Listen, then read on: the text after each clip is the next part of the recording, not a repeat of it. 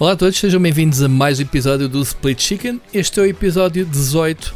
Eu sou o Rui Parreira e comigo tenho o Ricardo Correio, que, para quem não sabe, a gente não era para gravar o podcast esta semana, porque não se pode, mas invocámos o direito à resistência, que consta na nossa, das nossas leis, e cá estamos, sem máscara. Posso garantir que eu estou sem máscara, Ricardo. Não sei se estás sem máscara. Eu também me peço-vos para voltarem o podcast 20 segundos atrás, porque o Rui disse Ricardo Correio. Ok? Portanto, vai dar ao Isto mesmo. começou bem. E tenho de acrescentar já agora ahm, que neste momento também, para que não haja cá dúvidas, estou a gravar com uma coleira na mão, porque ah, tenho um cão imaginário que é ao meu lado, o- a minha cadela, cadela verdadeira está na sala. Epá, portanto, isto hoje vai acontecer coisas assim estranhas. O pessoal vai dar asas à imaginação. O que é que a gente está para aqui a dizer? Eu também não sei. Mas o que importa é sabermos uma coisa. Ricardo, tu estás fixe, man. Esta semana em que eh, só me lembro de Portugal eh, nos Jogos Sem Fronteiras ou, ou, ou no- ou no, no, no França 2016. ehm, de sermos assim número um em qualquer coisa, porque a gente temos que ser campeões em qualquer coisa, não é, Ricardo? Tu, tu percebes? A malta, a malta, cenas a malta pediu e estamos agora no, estamos no top, que é espetacular. Ahm, é muito bom, meu. Estamos em, estamos em primeiro, somos o país com mais casos por milhão de habitantes no mundo todo. Portanto, espetacular. Portanto, aquilo que se previa conseguiu-se. Portanto, o nosso engenho, aqui- para quem não percebeu aquelas, eh, o Ricardo vai explicar, porque sabe melhor que eu, eh, as minhas piadas, que são na verdade chicos petiços portuguesas. Portanto, sim. a gente tem que arranjar forma de contornar a cena. Portanto, como já não há bom senso, não é? Não há senso nenhum, agora é uma espécie de vale tudo. Conta lá, Ricardo. Direito à resistência.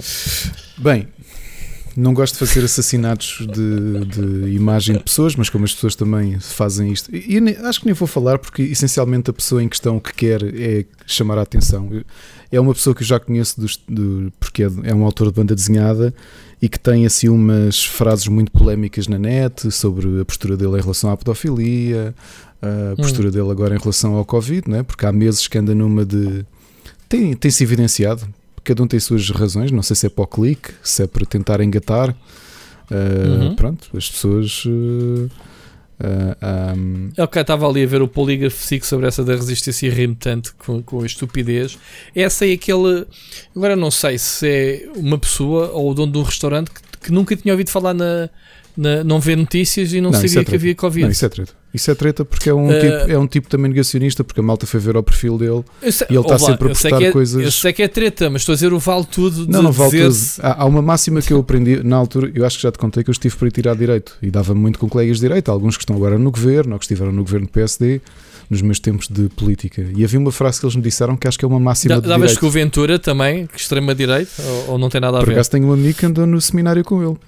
Não, era uma piada. Direito, extrema-direita. Olha, mas um- Ah. uma frase que os meus amigos sempre me disseram que é uma máxima do direito, que é o desconhecimento da lei não invalida a aplicação do mesmo. Portanto, tu dizeres, Certo, certo. "Ah, eu não sei que não era para Não vou- fazer, Certo. Aquilo é dizer, gozo. ai, não sabia que se ia preso por matar alguém e matar. Olha, não olha, sabia. aquilo, aquilo é gozo, aquilo é dar baile. Uhum. E a pessoa, Uhum, a pessoa uhum. que organizou aquele jantar foi para dar baile.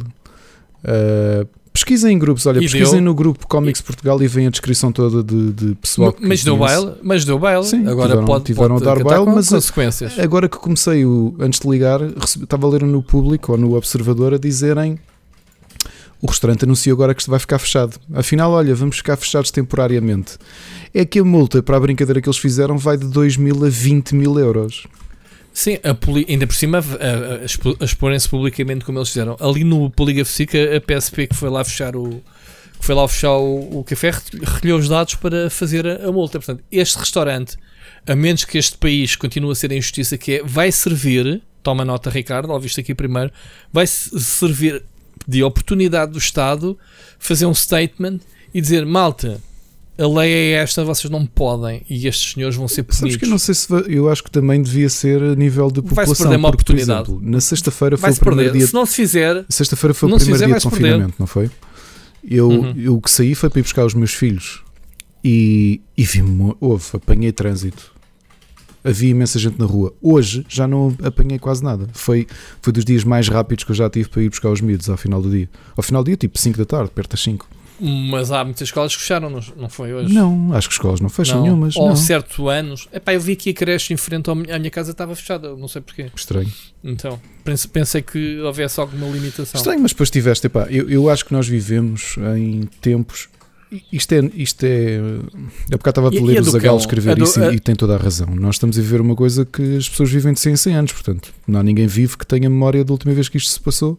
É uma coisa difícil, estamos todos a sofrer imenso tempo, estamos todos a sofrer há imenso tempo e, e, custa, e portanto. Mas isso- e, e, a- e- Mas isso não faz com que percas o teu bom senso e vais dar uma de que se lixe isto e, Não- e vou para a rua. não, e faço o não, que quero. não deveria fazer, porque por exemplo, tenho discutido com muita gente que diz o governo continua a ser muito permissivo. É que a questão é gerir esta porcaria vais por um de dois caminhos para ser eficaz. Ou entras full uh, ditadura, como na China. Pá, na China tu controlas o, o, controlaste o coronavírus em três semanas, sabes porquê?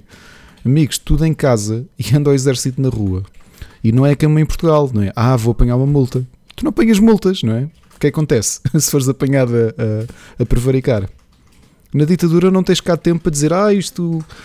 Numa ditadura não tens, não tens tempo nem espaço para ver teorias de conspiração. Teorias de conspiração Não, a são. cena, a cena desta esta cena do cão, do gajo andar com a coleira na rua eh, e a perguntar-lhe: então você não está em confinamento, anda a passear o cão, Então, mas não há cão. Ah, não há cão, ele fugiu, tem que ir à procura dele. Epá, isto é, é, é da maior chico espertice que eu ouvi epá, e ri-me tanto à mesa porque eu já não consigo imaginar eh, eh, formas de controlar. Epá, ninguém é santo. Ninguém é santo. Epá, ahm, as pessoas que andassem na rua Rui, pelas necessidades, cena do- pela, a- a eh, primeira percebes? pessoa que possa atirar a primeira pedra, eu posso, porque tu sabes o quão extremo estou a levar esta porcaria toda. Eu, por mim, os meus Oh, filhos oh, estavam Ricardo. em casa.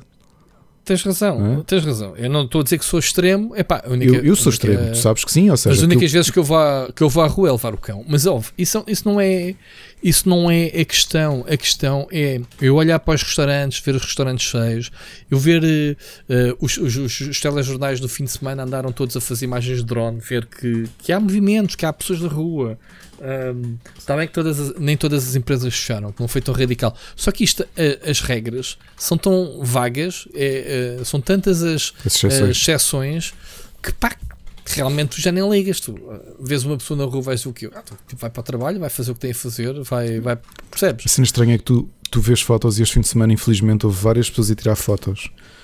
A fila. A cena dos fila- surfistas foram apanhados, pessoal, na, na ponte sobre o Tejo, com os carros com pranchas de surf. Eu nem estava a dizer isso, eu estava a dizer é à noite, é uma coisa Achas aflitiva e eu tenho falado com amigos achas- médicos que me têm contado isto e dizem é verdade, tipo, esquece. Tipo, houve Santa Maria, que é o maior hospital do país, só tem mais três camas, Luís. Ah, Luís, que estupidez, Rui. Porquê te chamei Luís? Não sei Está porque chamei Luís. tá bem Correio, está bem Ricardo Correio, não tem problema.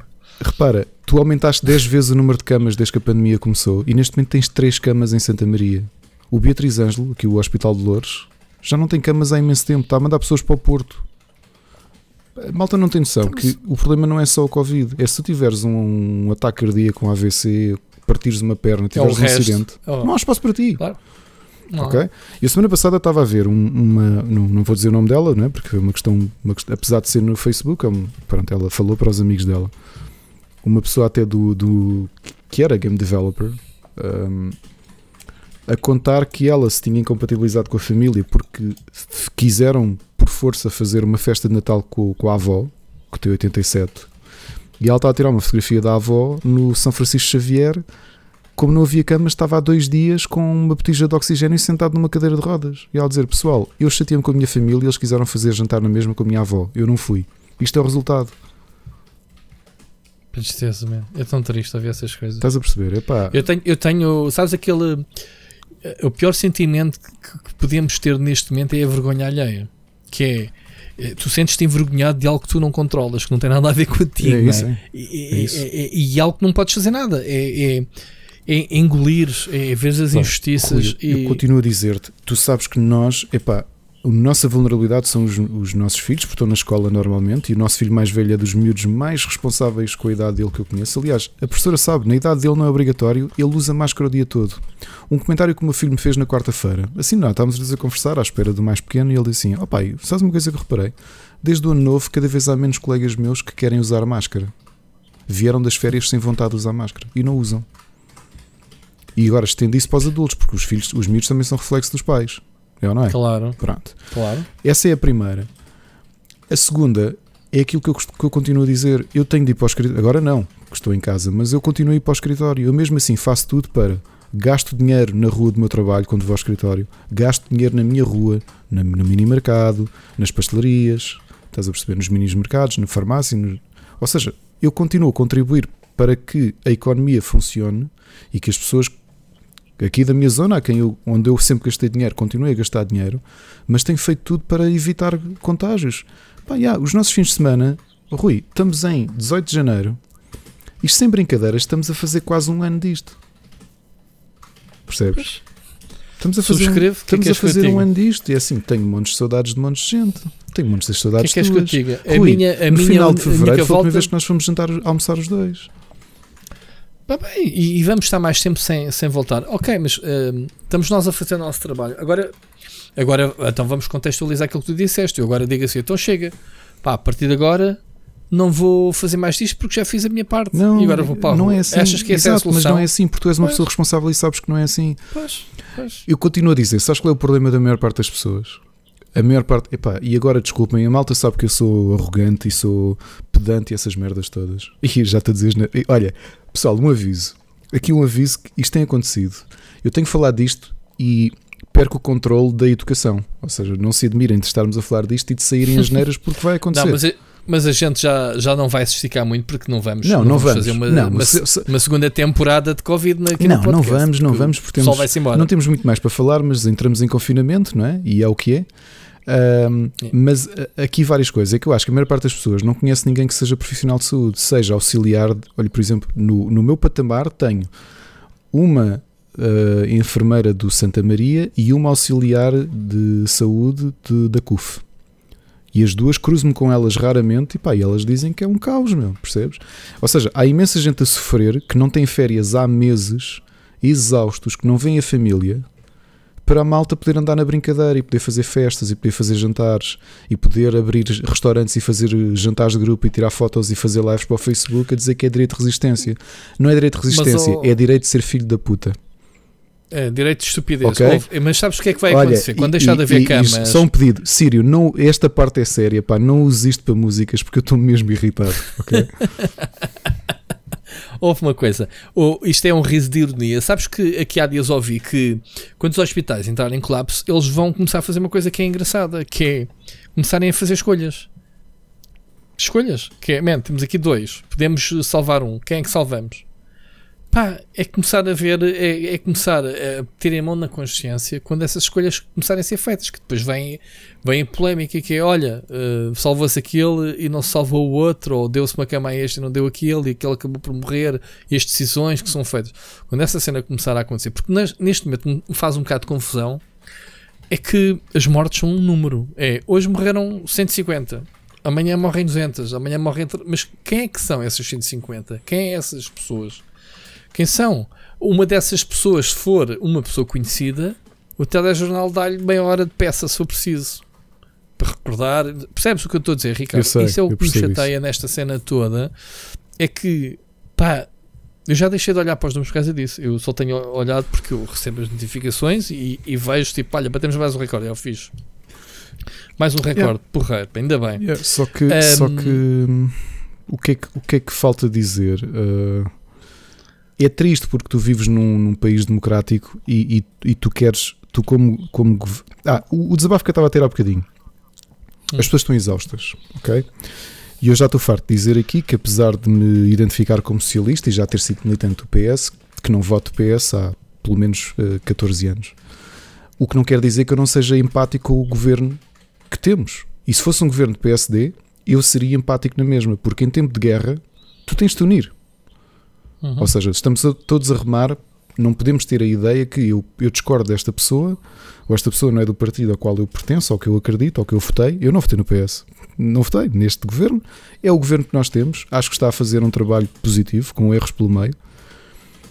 E, e- e o, o, o de grande, o dedo que eu lhes aponto, e no outro dia tive essa discussão no meu moral e o Bruno Fonseca até veio. Bruno Fonseca? Bruno Fonseca, não é? Até veio comentar aqui o nosso, nosso amigo e ouvinte do Split Chicken, porque eu dizia que a culpa Uhum. do governo é confiar no bom senso das pessoas. Qual bom senso? Não existe bom senso. E agora isto vai para o outro lado, por exemplo, tu ontem tiveste o voto antecipado. Os mídia fizeram muito a publicidade do voto antecipado. E eu próprio cheguei a pensar, e falei aqui com a Ana, epá, se calhar para fugirmos à, às filas que podem haver no domingo, vamos ao voto antecipado. É pior. Mas depois eu fui ler, ou seja, dei-me ao trabalho de fazer uma coisa básica que o é... voto antecipado era para quem não pode, mesmo. Rui, pessoas fiz, normais fiz uma não... coisa, fiz uma coisa básica que foi ler as notícias todas, porque depois é que reparei que normalmente os últimos parágrafos dessas notícias que o público, que o observador, que o DN, toda a gente fez, o que dizia era segundo a lei, existe um sítio para votar por município, porque é o normal, é o que está atribuído. Ok? E porque é para as exceções. É para as exceções. E eu pensei Que isto- assim: que "Epá, isto é uma calhar não faz exceção, sentido, pois." porque tu, num tempo normal, eu nunca tive muitas filas. Mas, ó, exatamente, eu nunca percebi isso. Eu vi muita gente, epá, pessoal jovem como nós, pessoal com quem a gente se lida, nem vou precisar de nomes, quem, quem enfia a carapuça que enfio, que foi votar antecipado e que ainda fez algumas críticas, não sei quem, Pronto, tive uma hora. isso. Rui, Agora eu pergunto, Rui. porquê que foram votar antecipado? Pronto, eu não critico, Tiveram eu não- alguma- eu, não, critico o votar antecipado, porque repara, o governo fez uma coisa Não. para desburocratizar que Cada é, um sabe as suas justificação. Há muita gente que foi votar antecipado, que apanhou fila ou não, votou e disse votei, já, já estou despachado, ou seja, libertei o meu dia de haver eh, filas. Mas eu Perfeito. tenho dito aqui à minha mulher que é todas as vezes que a gente vai votar, nunca há filas. Pronto, Numa situação normal, agora que se calhar a abstenção vai ser muito grande, porque as pessoas sim. ou porque têm medo ou porque vão aproveitar para não ir votar com a desculpa que ai, Covid. Eu tinha aqui a, a, a Mónica com dúvidas, com medo de ir assim, pá, a gente vai votar. Eu vou. pelo menos vou. Eu vou, eu vou Tu votar, Não sei, eu vou votar e tu votar. pensa uma coisa. Eu quando olho Pronto, para o caso mas- americano, que tu tiveste malta em filas de 14 horas para votar. Porque Yeah. tem pessoas que tinham noção do, do quão poderoso é o seu voto. As pessoas têm muita ideia de um voto não altera nada. Não, o voto é o teu voto, é a tua maior arma. É uma coisa que, Yeah. que, que muita gente teve que morrer para tu teres direito a ter e tu deves utilizar a tua palavra. E a tua palavra é um voto. O que eu te dizia, é, Claro. tu chegaste ao Fica ponto. aqui já agora, fica aqui este, esta tua frase e esta. Portanto, pessoal, vão votar, acho que sim. Tu disseste uma coisa Temos- perfeita, Rui, que foi aquilo que ontem me, indignou e que o Oscar, o Oscar Morgado até gozava a dizer que eu era uma espécie de influencer porque gerou-se ali uma discussão brutal no meu moral. Porque eu, Hum. eu, eu, eu decidi repostar, porque vi muita gente que fez isso. Ahm, que simplesmente dizia que a culpa é do governo, deixou as filas para esta maneira, e eu tive que alertar. Um, se foste votar e não sabias que era só um sítio, não lê estas coisas como, como deve ser, porque eu não só li as notícias, como Uhum. fui ao site do CNE. Mano, o site do CNE é Uhum. literalmente público. É onde estão todas as regras de como é que funciona a votação. Eu já confirmei onde é que é a minha, a minha secção de voto e isso tudo. Agora, a malta que ficou surpreendida a ver filas, sabes quantas pessoas inscreveram para voto antecipado? 246 mil. Sendo que havia uma mesa para cada município. E quando tu olhas para É Lisboa, ou para a Amadora, Claro. ou para Odivelas, que têm de- centenas de milhares de pessoas, o que é que estás à espera? Claro. Essa foi Claro. a primeira. E a segunda é a, é a coisa básica. E eu chateei-me com algumas pessoas exatamente por isso. Tu, há montes de coisas que podes criticar o governo. Tens tido casos horríveis com o governo. Tiveste agora com o Ministro da Justiça. Tiveste com o Ministro da Administração Interna por causa do CEF. Tens montes de coisas para bater. Só que a malta está com uma raiva tão grande que tu não consegues. A, o- a pessoa comum não consegue assumir que errou ou que fez merda. Não consegue assumir assim. Pá, já, tipo, se calhar não devia ter andado em festas. Não, a culpa de haver tantos casos é do governo. Tu nunca tens culpa.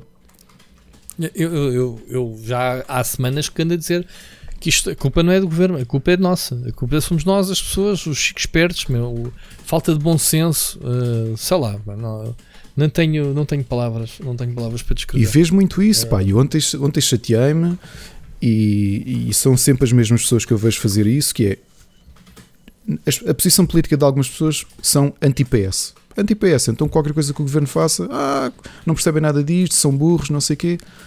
E ontem tive de lembrar alguém. Tu sabes o que é gerir uma empresa? Sabes o que é gerir uma coisinha pequenina, uma associação?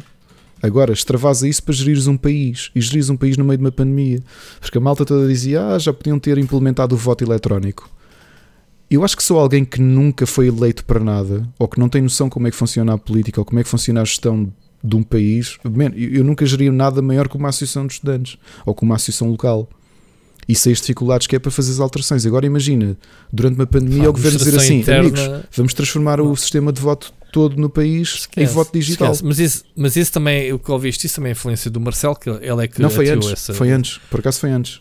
Mas o Marcelo veio este fim de semana dizer que. Aliás, foi ontem que, que deu uma entrevista. Eu escrevi essa notícia hoje, por isso é que eu sei.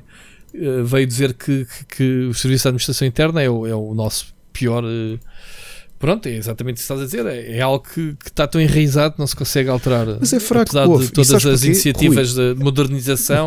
Mas isso é um dos pilares, é um dos pilares do, do governo. Rui, eu lembro isto para, para toda a gente, que é é preciso ser pragmático não é só uma questão de vontade, não é uma questão de dificuldade técnica, que é como é que tu agora de repente uh, mudas todo o sistema de voto para eletrónico. Está-se a mudar, mas está-se a mudar, Ricardo. As coisas estão a encaminhar. Foi é capaz de não é, ir a tempo agora, não é num ano que se vai mudar, eh, como os jornalistas diziam, ah, já o Marcelo diz agora, mas já se podia ter feito logo no início da pandemia. Não era suficiente. Uh, não era suficiente, previ, já se porquê? prevendo? Em oito meses alterar a, a lei não. e não sei o quê. Pá, Olha, alterar a lei era uma coisa que demorava porque as questões políticas são sempre lixadas, porque depois podem ser usadas. E eu relembro como é que aconteceu por causa da pandemia nos Estados Unidos, em que permitiram que cada Estado, porque a lei eleitoral é por Estado, mudasse as regras do voto por correspondência e o barulho que isso deu. Ao ponto de saberes que havia um lado que era contra o voto por correspondência e que usou isso a dizer que a eleição foi roubada. E relembro, por exemplo, o menino André Ventura, como o Trump cá de vão de escada que nós temos, não é? Porque eu acho que cada um tem o, o Trump que merece e nós temos isto. A dizer, não se esqueçam de contar bem os votos, que é como quem diz isto vai-me correr mal, então digo logo que, que isto foi mal feito. Então, é óbvio que eu gostaria, eu não queria sair no domingo para ir votar. Até porque nós temos dois minutos e vamos ter que fazer uma logística lixada. Sabes como é que é? Vamos os quatro de carro, é aqui perto, mas vamos de carro. Um fica com os miúdos no carro e o outro vai votar. E depois trocamos. Ah, na grande logística, mano, faz parte. Eu também, quando tinha a minha filha pequenina, era assim que fazia. Não, porque nós a última vez fomos, fomos votar, cada um levou um filho ao colo. E, e despachámos logo ao mesmo tempo. Foi rápido, pronto, está feito. Epá, eu, eu vou ser muito sincero. Na zona onde eu vivo, demoro 5 minutos, tanto. E 5 minutos é para descobrir a sala. Pá, porque aquilo está tão dividido. Sim, é isso. Claro que está dividido. Que há o, muito pouca possibilidade das pessoas que começam o, com a tua letra estarem ali no dado momento que tu. O meu, está bem organizado. O meu local de voto é, é aqui a 4 minutos, ou seja, a, a 40 segundos de carro. Sim, são, são as escolas primárias. Meu. Pronto. E aquilo que eu, estava, que eu ia dizer é. Uh, é, é, óbvio que nós todos queremos, nós sabemos o quão atrasadas são maior, a maior parte das coisas em relação à CC, porque um, tu tens aquela ideia que isto devia ser tudo digitalizado porque tu tens um mundo digitalizado, mas esqueces se calhar 80% do país é info-excluído, ou quase. Essa é o a primeira.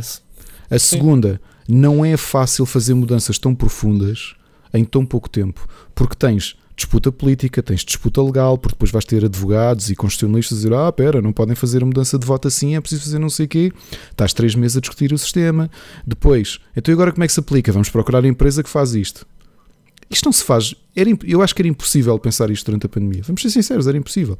E as, as pessoas que tiveram a teimar comigo, a dizer: ah, tu é que estás aí a defender.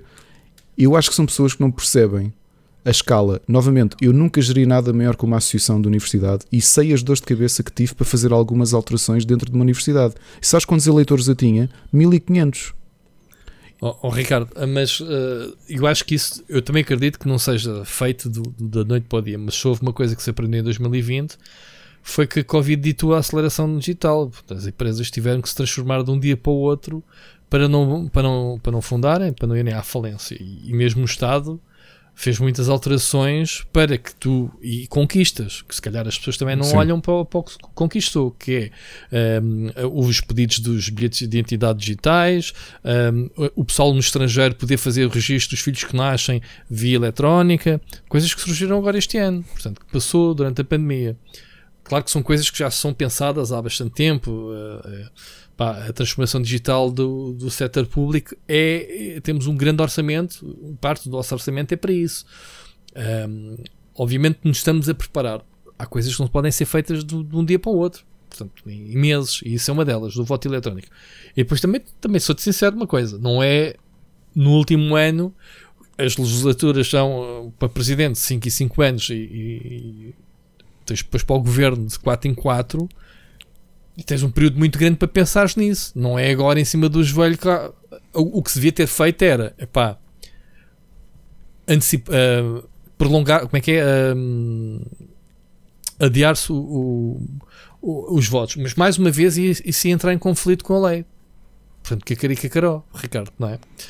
Pá, eu acredito Agora, que com a insegurança se consegue fazer isto, sinceramente. Ah pá, tá bem, mas, mas eles, não, eles preferiram não arriscar e não mexer nisso. Não, não, é esta data, é esta data, é o período é este, é este. E, e, obviamente que as leis não prevêem catástrofes como esta. Eu, é, eu acho que continuamos, continuamos. A última a... foi há 100 anos e no 100, há 100 anos não havia votos, não havia, não havia Continu... eleições. Continu... Havia, mas as mulheres não votavam, não é? A única que votou foi a, a, a, a Carolina havia, Beatriz. Ah, sim, 1910, ok, desculpa, já nem sabia que já, já fez 110 anos, não é? A República. 111, okay. é, sim, sim, já havia. Um... Agora. Um, é isto, acima de tudo, que me custa. Eu acho que há, há muito falta. Nós temos falta de empatia pelo outro e temos falta de acalmar um bocadinho os cavalos e pensar assim: nós estamos a passar a fase mais difícil, uh, o período mais difícil que nós vivemos como sociedade. Um, imagina, eu às vezes travaso isso em conversa com amigos e digo: novamente, tu não tens de comer e calar tudo aquilo que o teu governo te faz, muito pelo contrário, tu tens que ter uma voz crítica, mas acho que tens de ter uma voz sensata e pensar o contexto das coisas. Ou seja, no meio das decisões para tentar controlar uma, uma pandemia, as barbaridades que são aprovadas, o que, o que a Assembleia passa e que se calhar passa nos intervalos da chuva porque ninguém está atento. Isso é uma coisa. Agora, tudo o resto, para mim, é o equivalente a tu estares em guerra e, e, e estás constantemente. A, o teu país está em guerra e tu estás constantemente, constantemente a enxovalhá-lo. Ou te, tu dizem olha, não vais para a rua porque podes ser bombardeado. E tu, não me interessa, tipo, bombardeado o que? As bombas nem existem. Não, o, que, que faz, o que isto me faz lembrar foi que o pessoal, e lembra, eu vou recordar-te aqui a cena da meia-noite das 12 badaladas, que foi. Ei, é 2020 já foi, este ano é que vai ser. Man, já estamos no fim de janeiro. Está pior que o que estava há um ano atrás. Portanto, quando as pessoas vêm dizer, ah, o 2020 apagou-se e não sei o quê, eu rio-me na altura, dizer, man, isto não vai estar nada bem em 2021. Esquece isso. Foi uma das céticos, falámos aqui sobre isso até. E é o que está a acontecer. Portanto, longe de mim pensar na altura que íamos estar neste ponto hoje, que há um mês atrás, não era? Mas o que, o que é certo é. As pessoas são muito. Uh, parece que vivem numa ilusão, parece que vivem.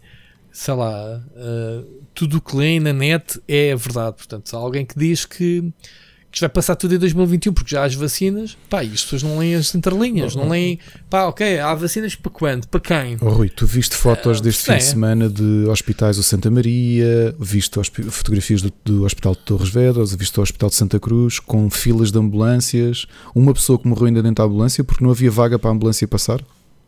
Morreu no parque estacionamento, no estacionamento não, no meio da, da estrada de acesso do hospital. Ok? E depois vês negacionistas como aquele tipo jornalista pela verdade, que agora se chama Notícias de Portugal, a, a, fazer post com essas fotos a dizer: Ah, isto é tudo treta, foi o governo que mandou as ambulâncias porem-se em fila para tirar foto para os jornais. E depois milhares de pessoas a, a republicarem aquilo. E tu pensas: Nós não merecemos nada, meu. Não merecemos nada, Rui. Nós não merecemos. Não, coletivamente, aquilo que se diz é uma sociedade avança à velocidade do, do, do, do mínimo denominador comum, não é? E nós, o nosso mínimo denominador comum é labrego, é grunho, é, é ignorante. E às vezes penso pelos amigos que tenho que são médicos e enfermeiros e que vão comentando comigo que são, estão completamente exaustos, que não, pá, que não têm férias há meses. Uh, um amigo que eu conheço que, que, que que mudou, aliás, um amigo de um amigo que mudou do público para o privado e pediu uma semana de férias antes de começar a trabalhar no privado, porque ele disse: pá, eu preciso, porque não consigo.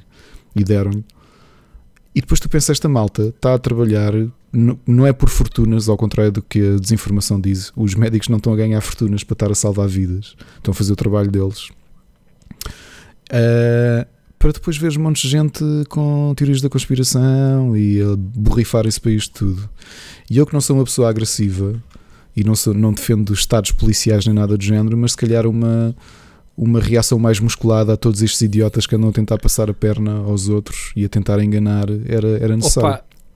Opa, eu, eu, eu já o bocado era para dizer isso e digo agora: se eu pudesse ter um super poder neste momento, pá, era ter a capacidade de passar por alguém que devia sem cumprir as cenas e dar-lhe uma borlatada se ele ver de onde é que ela vem. okay. Estás a ver aquela sensação de um estaladão num gajo, mas o gajo levar um estalo, cair ao chão mesmo, sem saber de onde é que ela vem. Era isso que eu gostava. Mais, menos, menos para alajar, mas tipo, man, acorda para a vida. Estás a ver aqueles estalos, pau.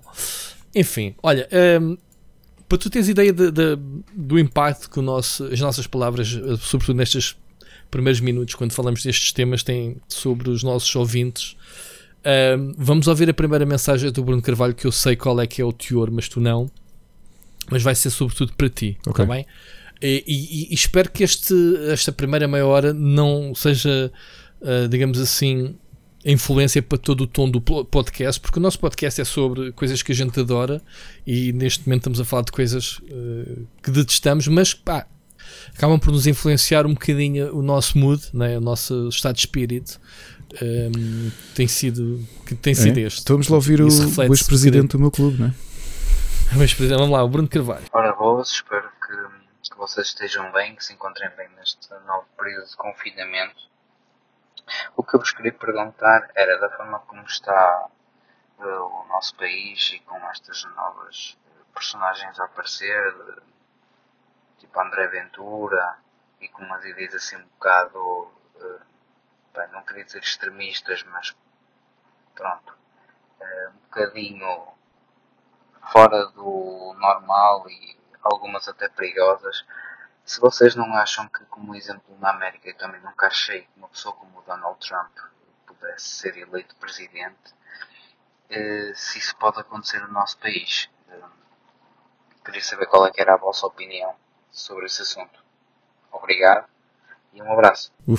Já viste? Já, já viste? Já viste? Como é que é possível recebermos uma mensagem no ouvinte Uf. que eu agradeço imenso Bruno Carvalho sobre um tema como é este? Onde é que chegamos? Onde é que já chegámos, meu amigo? Olha, eu, eu, se me permites, eh, eu acho que há aqui duas coisas a ver. A primeira, se pode ser eleito, eh, é possível, mas isso depende muito da.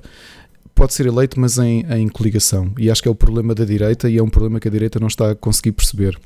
É que este crescimento de popularidade do Chega deve, sobretudo, ao esgotamento e, e a um a, a, a, uma forma como ele está a absorver o eleitorado do CDSPP, que relembro, ainda há uma semana a última hum, sondagem dá com 0,3% de intenções de voto, o que não é nada.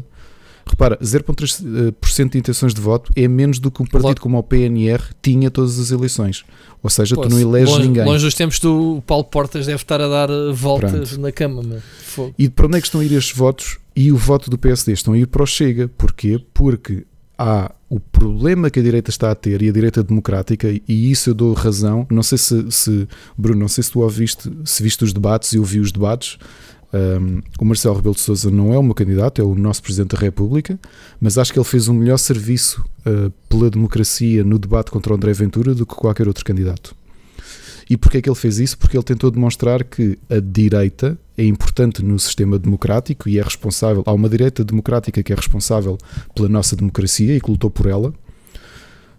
Eh, pessoas de direita que lutaram contra o Estado Novo porque elas existem e foram elas que ajudaram a fundar a nossa, a nossa democracia, a Terceira República. E, e é a partir da direita que tu combates o André Ventura. ok? Não é permitires ou normalizares a coisa, não é como aconteceu nos Estados Unidos, em que o Partido Republicano viu que o Trump era, era hum, perigoso, era extremista, mas alguns deles pensaram: yeah, mas eu se calhar consigo ganhar mais simplesmente ignorar o extremismo dele e deixar ir na onda. Esse é o primeiro perigo. O segundo perigo é não esquecer o que é que a história nos diz, porque em tempos de crise, em tempos de dificuldade, as pessoas viram-se para os extremos. Vê o caso do que aconteceu no Reichstag, na, na, na Alemanha, o partido nazi não foi o partido mais votado nas eleições, foi o segundo partido. E na altura, para lutar contra um governo de, extremo, de, de centro-esquerda, o maior partido de direita alemão convidou o Adolf Hitler e o seu partido para fazerem coligação. Ok? O, o partido nazi não foi o partido mais votado nas eleições, se bem me lembro de 33, foi o segundo partido da direita mais votado. Um, e, portanto, chegaram ao poder da forma como chegaram. Se eu acho que é possível isso acontecer em Portugal, quero acreditar que não, por duas razões. A primeira, e há um comentário muito bom, se puderem pesquisem, uh, não sei se ainda está disponível nas boxes ou não, mas o Anselmo Crespo, o, o, diretor de informação da TVI, fez uma análise ao debate entre a Ana Gomes e o André Ventura.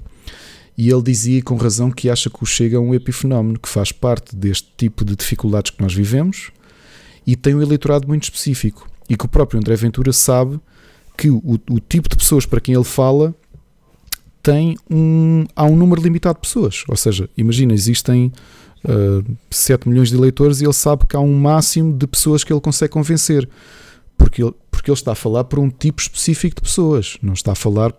Aliás, eu, eu estou à espera, encomendei e espero que chegue esta semana um livro muito bom de um maior especialista, o maior investigador de extrema-direita uh, mundial, que é um, um, escritor e historiador holandês chamado Casmud, que um, acabou de lançar em Portugal, acabou de sair a tradução de um livro chamado The Far Right Today, que em português chama um, O Crescimento da, da, da Ultradireita. E ele fala, uh, fala disso mesmo, ou seja, o, a análise que ele faz do tipo de pessoas que votam em pessoas como o André Ventura, o Trump, a Marine Le Pen e afins, são essencialmente homens, são pessoas com baixa educação, uh, ou seja, são aquele tipo de pessoas que facilmente são levadas a este engano, são levadas a este tipo de discurso. Porque assim, durante esta, esta campanha eleitoral, o polígrafo que também é do Sapo, não é? que são teus colegas, fartaram-se trabalhar não. por causa do André Ventura. E tu percebias que a cada 10 coisas que ele dizia, 9 eram mentira. E, Houve lá uma coisa, aqui para esclarecer: o SAP é um portal gigante com, com 50 coisas. mil projetos. Eu, sei, eu nem sei. sei faço ideia quem é que é o polígrafo, não conta um pouco. Conheço o polígrafo pela SIC mais do que depois é que me percebi que estava no é SAP. Verdade. Portanto, Mas eles têm feito trabalho, graças sou fã do polígrafo. Sim. E, e, e, tu vês que uh, o, a questão, de, eu acho que as pessoas, muita gente vê a política como uma forma clubística. E novamente, eu não escondo que sou um social-democrata Uh, e, e, por social-democracia entenda-se o, o, espaço político que o PS ocupa e que o PSD já ocupou e infelizmente não ocupa. E, e um, uma análise também queria que fizesses, Bruno, eu estava a comentar isso com um amigo meu. O PS é governo há 5 anos. O PS é governo nos últimos 11 meses da maior crise social e económica que nós todos já vivemos. E acredito que a maior crise que alguma vez vamos viver. Tu só vês que a direita está fraca quando percebes que o PS hoje, depois do desgaste brutal de gerir uma pandemia, tem mais intenções de voto do que tinha antes da pandemia começar. O que quer dizer uma de duas coisas: ou que as pessoas estão a, a dar valor àquilo que o, partido, que o PS faz como governo, mas não só. Quer dizer que olhando, porque olha para Portugal, grande parte do eleitorado é um, é um eleitorado de centro, que ou vota PS ou vota PSD, ou vota perto dos partidos mais próximos do centro, que raramente vão para os extremos. Por isso é que o PCP, o Bloco de Esquerda ou mesmo o, o PNR e agora o Chega têm, devem ter um, um espaço máximo que conseguem crescer, porque a maior parte das pessoas são. Uh, não, não quero usar outro adjetivo sem ser de centro, ou seja, ok, é aí. E acho que muita gente está a olhar para o PS a pensar o PSD já não é de centro, ou não está a ser de centro, está a se encostar muito ao Chega, então não quero votar no, no, PS, no, no PSD por causa disso. Outra coisa que também acho é que, se tu olhares para fenómenos como o Chega, repara que o, o, Trump é um bocadinho diferente, porque o Trump é uma pessoa que vem de fora do Partido Republicano e o Partido Republicano existe eh, desde que existe, praticamente desde que existe, uh, existem os Estados Unidos da América. Ou seja, é um partido histórico de um país em que só tem dois partidos, maioritariamente. Tem independentes, mas eles não contam, só os dois partidos é que, é que contam. O Chega é um partido do André Ventura. Ou seja, quando o André Ventura se desgastar, quando a imagem dele se desgastar, porque nenhum político aguenta muito tempo. Mas não conheces mais ninguém de lá, não é? Quando ele desaparecer, o partido cai. E ele vai crescer, e vai crescer muito nestas presidenciais. Eu acho que fez, uma, um, fez debates nojentos. Uh, eu assisti a todos e eu digo-te que eu acho que tive tu, picos de tensão a ver os debates. Houve uma coisa, um líder não tem que, não tem que liderar pela, pela Uh, pela experiência, ou, uh, melhor, desculpa, depende, pela, pelo depende, exemplo. Depende do tipo de sítio, porque é assim. Um... Dar, dar exemplo, um líder, ou seja, o, o que chega fez um comício este fim de semana onde meteu aquela malta toda que é exatamente o contrário daquilo que se pretende. Não viste o vídeo que a Maria Vieira. Mas isso foi na véspera, foi na véspera ou seja, ele sexta-feira fez a festa de anos com 60 pessoas e no dia seguinte fez um comício com 170, no qual a Direção-Geral de Saúde do Norte tinha dado parecer negativo, a dizer que eles não podiam fazer aquilo e eles fizeram na mesma. Sabes porquê? Pronto. Porque isto é, hum. eu há bocado dizia que há um clubismo muito grande.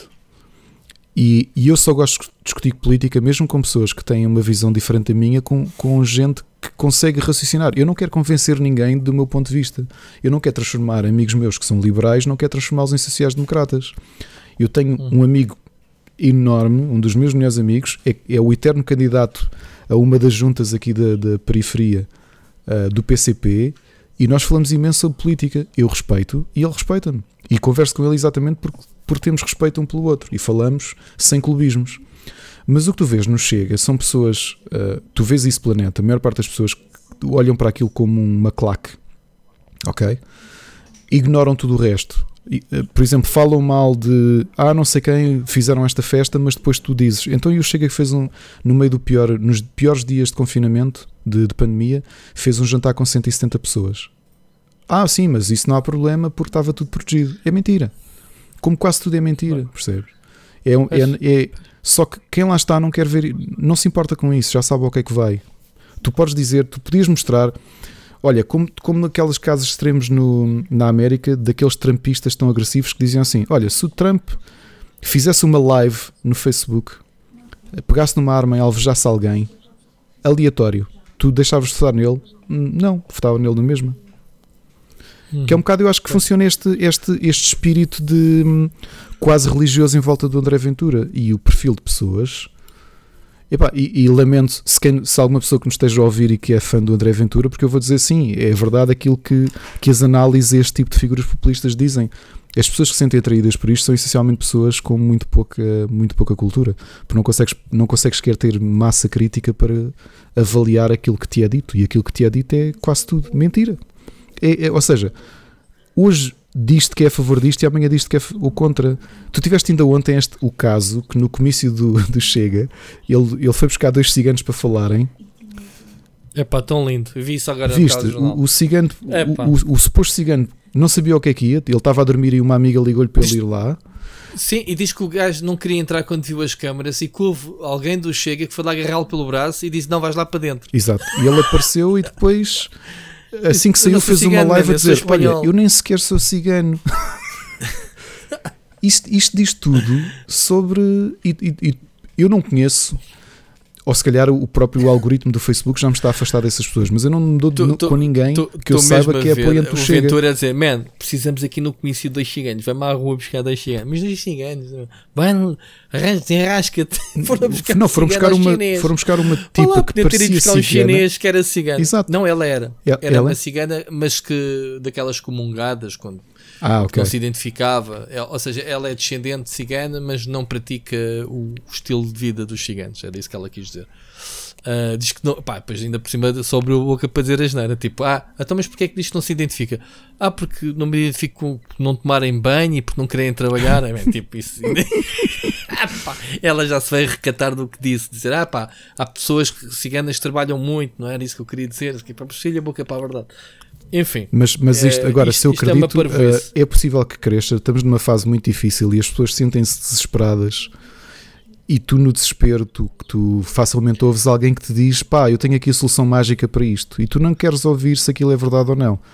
Tu queres acreditar.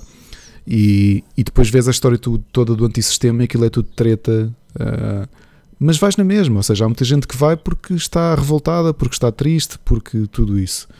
Agora, o que eu quero, eu quero acreditar que ele rapidamente este eu faço um paralelismo com uma figura semelhante. Lembrem-se que no PD, PDR, nas europeias de há seis anos, o Marinho Pinto foi eleito como deputado. Um partido que não existia de lado nenhum. O Marinho Pinto tinha sido altamente mediático porque era um bastonário da Ordem dos Advogados. Eu lembro-me disso. Porque uhum. tinha uma forma de comunicar um bocadinho atípica. Eu não vou dizer outra coisa porque ele é advogado e eu tenho medo que ele ouça isto. Portanto, vou-lhe só chamar atípica, porque pronto, acho que não traz qualquer tipo de entrave uh, legal eu dizer isto em público. E que foi eleito porque as pessoas, não, isto é o voto de protesto, ele está contra o sistema. E o que acontece na reeleição, uh, nas eleições europeias? Desapareceu. E eu quero acreditar que o André Ventura vai ter este fenómeno.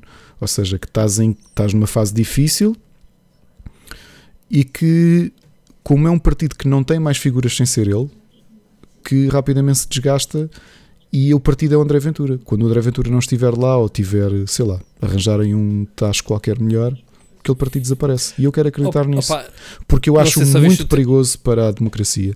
Acho perigoso um candidato, um candidato dizer, um candidato a presidente dizer eu não sou, eu não sou o candidato a todos os portugueses. Acho que há Sim. pessoas a quem lhes deviam cortar as mãos e de repente começas a ver a reportagem da SIC do Pedro Coelho e tu pensas, mas será que toda a gente que está à volta dele são criminosos? Tu não viste a, tu não viste a, a grande reportagem? Vi, vi, vi. E, pá, e de veres alguém a defender que se devia cortar a mão a pessoas, estamos em 2021. Relembro que Portugal, historicamente, foi dos países mais progressistas do mundo. Nós fomos os primeiros a abolir uh, a pena de morte. Um, fomos dos primeiros a abolir a escravatura. E em 2021, em que nós todos devíamos estar mais evoluídos, tens um tipo que ganha votos a dizer eu acho que devíamos cortar a mão as, as mãos às pessoas. E depois tens malta no Facebook que diz, yeah, yeah, acho que ele tem razão. Não sei se isto respondeu. Isto foi longa brava. Pronto, mas oh, oh Bruno, deixa-me só aqui rematar com a cena que também ouvi hoje no telejornal, que foi no dia da posse do John Biden, o Trump não vai estar presente, eh, como já sabia há muito tempo, então, o que é que ele vai fazer? Ele vai gastar os últimos eh, cartuchos que tem como presidente e vai fazer. Ouviste isso, Ricardo? Vi, vai dar uma 100 festa, uma festa da romba vai, com o Air Force One, vai para um sítio fazer uma despedida eh, como, como se tivesse vencido alguma coisa, quer dizer, com os tais tiros, 21 tiros de, de canhão. É Mas há é? uma diferença, pela primeira vez na história, a banda do exército não vai tocar na despedida dele. Recusaram-se. Foi? Foi. Ok. Opa, é muito é muito egocêntrico aquele tipo é um, é um tipo que, que não aceita a derrota quando, mesmo quando perdeu e, e pronto, estou curioso para saber qual é que vai ser o futuro do Trump porque ele é um empresário, como a gente sabe um empresário que não é brilhante, que ele já fundou uma, uma série de empresas né? Tem eu, ali um, eu acho onde é que ele vai um porque repara eu acho que eu ele provavelmente ele, ia se ele escapar. Vai ter que fugir dos russos. Se não fosse invasão ele... ao Capitólio, aquilo foi demais. Porque até a malta do Partido Republicano pensou: epá, pera lá, que isto já está aqui numa escala de crime um bocadinho difícil de limpar. Eu acho que desta é difícil ele safar-se. Achas que ele vai preso? Não sei, olha, por acaso no outro dia vi uma entrevista muito boa ao, ao James Comey, que foi o diretor do FBI. relembro que foi a série sobre ele, eu aconselhei-a no final do ano passado, que saiu no HBO, porque essencialmente foi culpa dele ter dito publicamente nas vésperas das eleições que estava a investigar e-mails da Hillary Clinton, foi aquilo que prejudicou a eleição dele. E ele até hoje assume isso. Que, aliás, ele, ele quem? O diretor do FBI, o ex-diretor do FBI, o ah, James Comey, hum, hum. que ele publicamente tomar aquela posição matou as eleições para a Hillary Clinton. Ok? E ele deu uma entrevista há quatro dias ao Stephen Colbert e ele dizia, na opinião dele, porque ele também é jurista, não é? E foi diretor do FBI, ele diz que ele acha que nunca que não deveriam um, pôr processo em tribunal ao Trump. E eu percebo a lógica dele. A lógica dele é uma figura destas, como, como muita gente, vive da imagem e do mediatismo. E se puseres um processo em tribunal, são 4 anos que aquilo vai demorar na boa, porque ele diz um processo deste São Presidente é uma coisa que vai demorar anos, não se resolve em um mês. E que vais ter anos dele ter mediatismo a falar do caso e que está a ser perseguido e não sei o quê. Ele diz: a melhor coisa que podes fazer a uma pessoa como estas, e eu digo mesmo a André Ventura, repara, todos nós repartilhamos. Tu viste-me com uma foto com lábios vermelhos, não viste? Uhum. Nós fazemos isto e tentamos. É, é, é dúbio, porque é como é que tu lutas com uma pessoa destas? Se o deixas falar sem repostares nada e sem lutares contra as, uh, os extremismos dele, dás-lhe espaço. consentir. Se lutas, dás-lhe espaço. Estás a perceber? É, é sempre uma lose-lose situation. E a sugestão que o James Comey dava em relação ao Trump é a pior coisa que podes fazer uma figura como o Trump é simplesmente deixá-lo ir em direção a, ao, ao, esquecimento. Pronto, olha, novo presidente, não se fala mais do outro, acabou.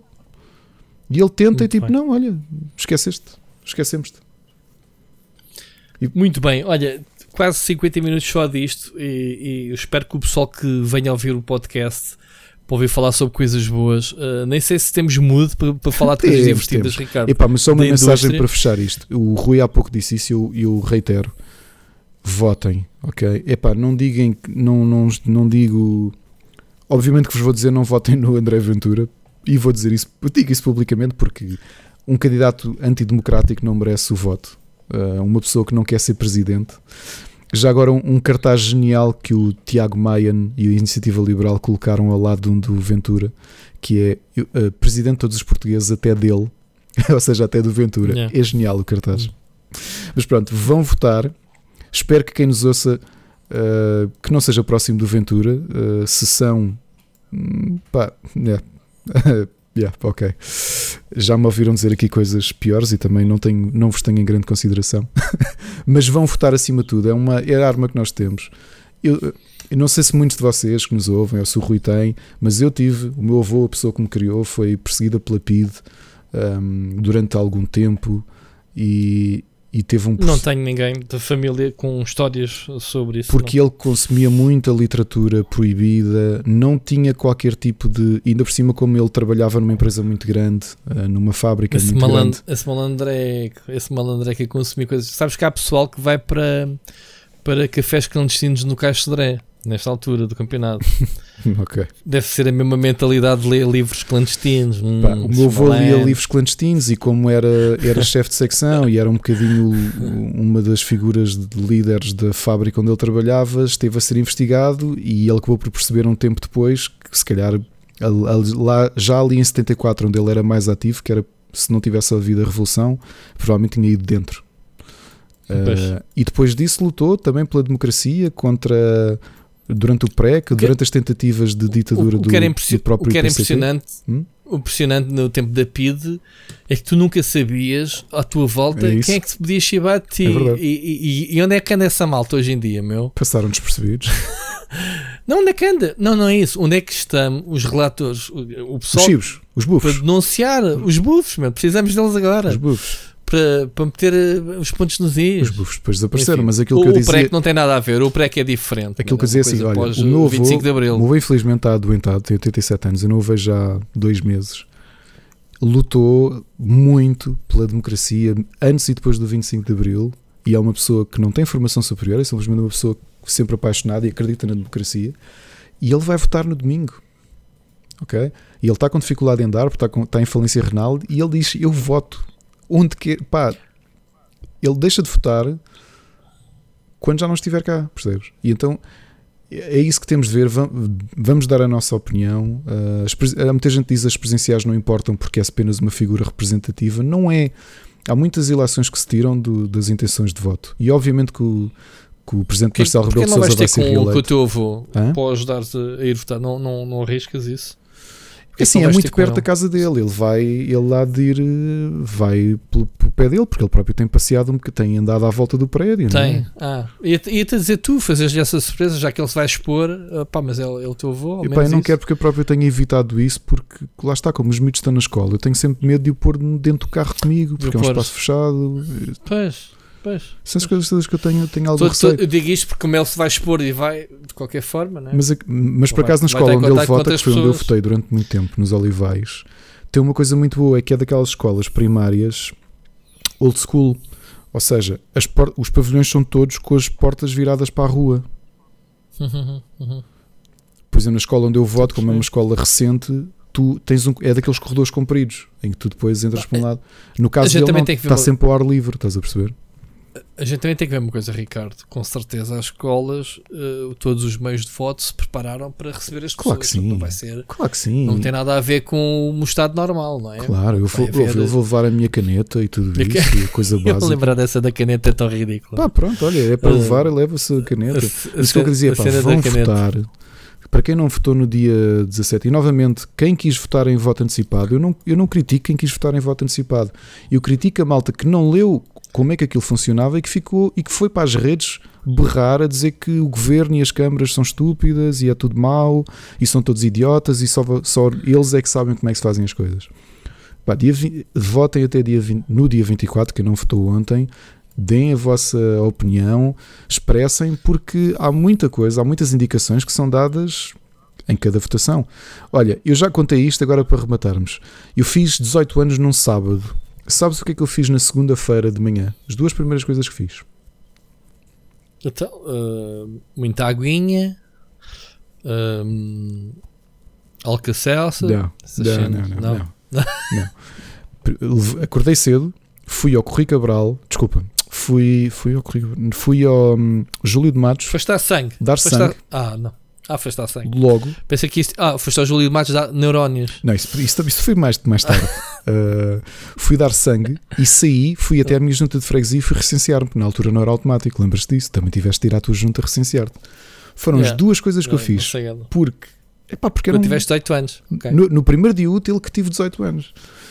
Porque eu levo mesmo muito a sério a, a democracia e sabes que eu envolvo-me e e go... Foste inscrever na carta da escola de condução? Não, isso foi, não, isso foi mais tarde. Foi só depois do dinheiro que eu recebi do Quem Quer Ser Milionário aos 23 é que eu fui tirar a carta. Foste às meninas, dinheiro. do bairro alto? Isso também não.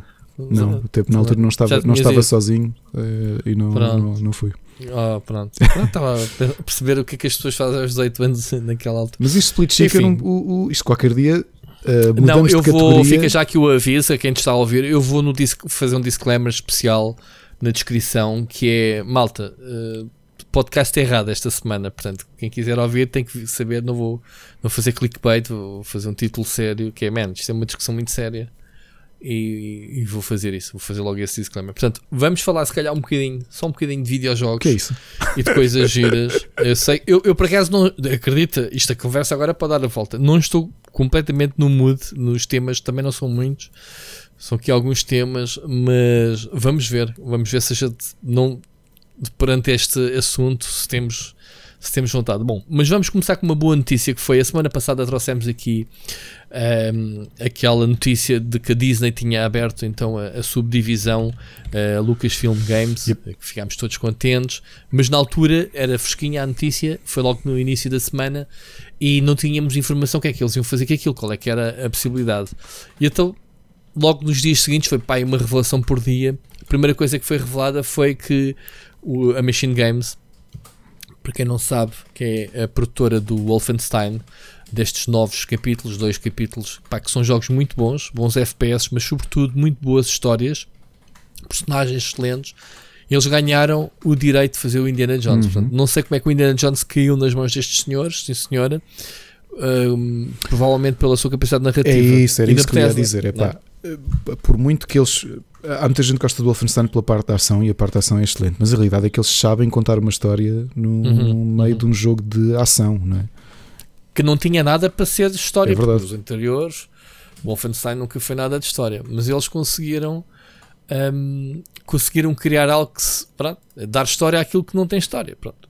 E atenção, eles são os senhores que um, ou seja, eles, eles acima de tudo têm a tecnologia da, da Bethesda, têm a tecnologia do, do, do ID Tech, Tech, ID Tech né, o motor. Portanto, eles têm, têm tudo nas mãos deles para fazer um bom jogo de Indiana Jones. Um, agora, nada se sabe do jogo, houve só um teasing, uma história original, não é? Uh, temos que ter em consideração que vai ser um novo filme. Portanto, estes timings uh, não me parecem ser por acaso, porque estamos a viver uma fase em que os videojogos são bastante influentes no cinema, uhum. uh, séries de televisão. Neste caso, até ao contrário, estamos a ver cada vez mais, uh, pelo menos, séries de televisão que, um, e até cinema a inspirarem-se nos videojogos. Temos o Witcher, temos o Last of Us em breve, temos uma série de, de situações que agora queremos retribuir, ou pelo menos a indústria vai querer retribuir, que é fazer bons jogos sobre filmes e séries. Um, já que ao contrário tem sido feito, né? Portanto, há aqui uma, uma boa expectativa em relação a isto. Pá, de resto, só podemos especular. O Indiana Jones nunca teve um jogo à altura, ou, tirando as aventuras ah, point and click eu, eu ia, da LucasArts. Se dissesse os jogos 3D, não é? O, aquilo era o que? O Emperor's Stone Sim, o, hum, pronto, o que eu queria, mas o que eu queria fazer referência é que o, o Indiana Jones em videojogo nunca foi aquilo que o, que o Tom Raider Exato. e que o, que o Nathan Drake foram, com, com o Uncharted com o Uncharted fora. Portanto, o, o, que é irónico, né? tu, vês surgir, é irónico. tu vês surgir o Tomb Raider e, e, e acho que passou pela cabeça de todos nós. Que é, repara, eu adoro as duas aventuras gráficas da LucasArts. Os jogos são, são ótimos. Claro que sim. Mas Pá, quando o tu vês o Atlantis é fantástico. Tu, e é uma aventura original. É, e quando tu vês o quando tu vês o Tomb Raider a sair, pensas logo, toda a gente pensou tipo, espera, isto, claro que sim. isto é o que o Indiana claro Jones devia ser. Eles ainda tentaram. O Infernal Machine foi a tentativa. Exato, exato foi em tentativa de, de se fazer um, um, jogo baseado em Indiana Jones, uh, vá lá, nessa perspectiva. Um, agora, não se conseguiu tecnicamente, uh, porque qual foi o estúdio? Lembras-te? Um, estava aqui a tentar ver Factor 5. Olha, não sabia mesmo quem é que tinha feito o jogo. Tinha feito que o Infernal, agora Infernal Machine? Foi feito pela Factor Não 5. sabia. Um, Factor 5 é um, um- é um, um estúdio, um histórico muito grande, não é? Fizeram um monte de jogos para, para a Nintendo, para, para as consolas da Nintendo, não é? Um, fizeram tudo aquilo que a gente conhece, até do tempo do amigo, os Turricans e os R-Types, Ah, essas sim, coisas sim, todas. sim, sim, sim. Não conhece o estúdio. Só que eles. ah, Lá está, não foi o estúdio certo Sim, para o se- jogo. para se Pois não, fazer não. o jogo Nem de perto nem de longe.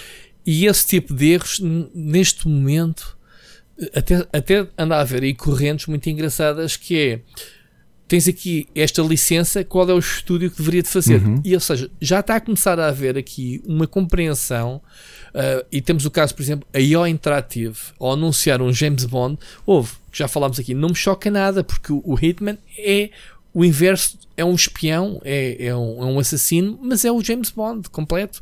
Não me choca nada. Há aqui um estúdio com capacidade para Então, mas isso. oh, isso é só um Não é? sinal do quão, quão amadurecido está o mercado de videojogos, porque é como tu pegares num filme e dizeres: Olha, ah, vamos fazer o novo Star Wars, vamos convidar o Woody Allen. Não, tu não vais convidar porque não faz sentido convidares o Woody Allen para fazer um Star Wars. não é? É exatamente isso. É exatamente isso. Eh, agora, a Machine Games, pelo teor narrativo, porque também não estou a ver o Wolfenstein, não tem nada a ver com a jogabilidade de um Tomb Raider ou de um Uncharted, não é? Uhum. Mas são jogos com bons set pieces, pá, tem cenas do- dos gastos, os- algum dos dois, ou os dois, ou, O é? Wolfenstein, os é o novos, os e gostei imenso. Sim. Gostei imenso dos dois. Os pronto, e nem sequer é o teu género do jogo. Não, mas Porque lá está, mas eles- a forma como eles construíram aquele mundo. Exato, é Um, tão over the top é isso, é. e as histórias faz sentido, não é? Tem sempre aquele fator wow, que mais pode acontecer. Quando tens um protagonista que lhe arrancam a cabeça e não passa nada, já estou a dar spoiler, mas não, não, não é algo que, que choque. Mas estás a ver, a, a forma como eles contornaram isso criativamente em termos narrativos foi brutal, não é? Um, Já agora deixa-me fazer um pré-spoiler do episódio da semana que vem. O, o, Hum. o Split Chicken tem um, um condão que vocês já devem ter ouvido, ter percebido nesta, nas últimas, nas três temporadas que nós fazemos. Muitas vezes nós estarmos aqui a falar em algo, dá-me vontade de jogar coisas que já não jogo há muito tempo. E vou-vos dizer o que é que eu acabei de instalar. Ahm, Agora, enquanto falamos, enquanto estamos a enquanto falar, instalei duas coisas: Ok, ok. o Fate of Atlantis e o Last Crusade. O Last Crusade qual? O de plataformas ou o point and O click? Point and Click, o primeiro de que a Ok. LucasArts fez. Ok. É que eles têm um jogo de plataformas também, sabias? O jogo de plataformas, como é que se chama? T- Não o Fate of Estás a falar do? Eu estou a falar o primeiro O que é de feito- 89, que é o The Last Crusade. O Last Crusade. Saiu o Action Game e a Aventura Point and Click. Exato, a aventura point and click é, é, é mesmo da LucasArts, mas o platformer também era? Também era. Ah, não sabia. Isso não joguei, Mas o nível que era joguei. passado no, no comboio quando ele é pequenito, que, quando ele apanha o chicote no filme, tens. É de plataformas side-scrolling. Esse joguei bastante. O, e, e a aventura point and click é igual. É, segue as cenas do- dos filmes. Curioso. Um, agora, o Fate of Atlantis. Essa é uma aventura do caraças. É uma aventura do caraças. uh, tenho pena não haver. uh, pronto, é um género de nicho neste momento.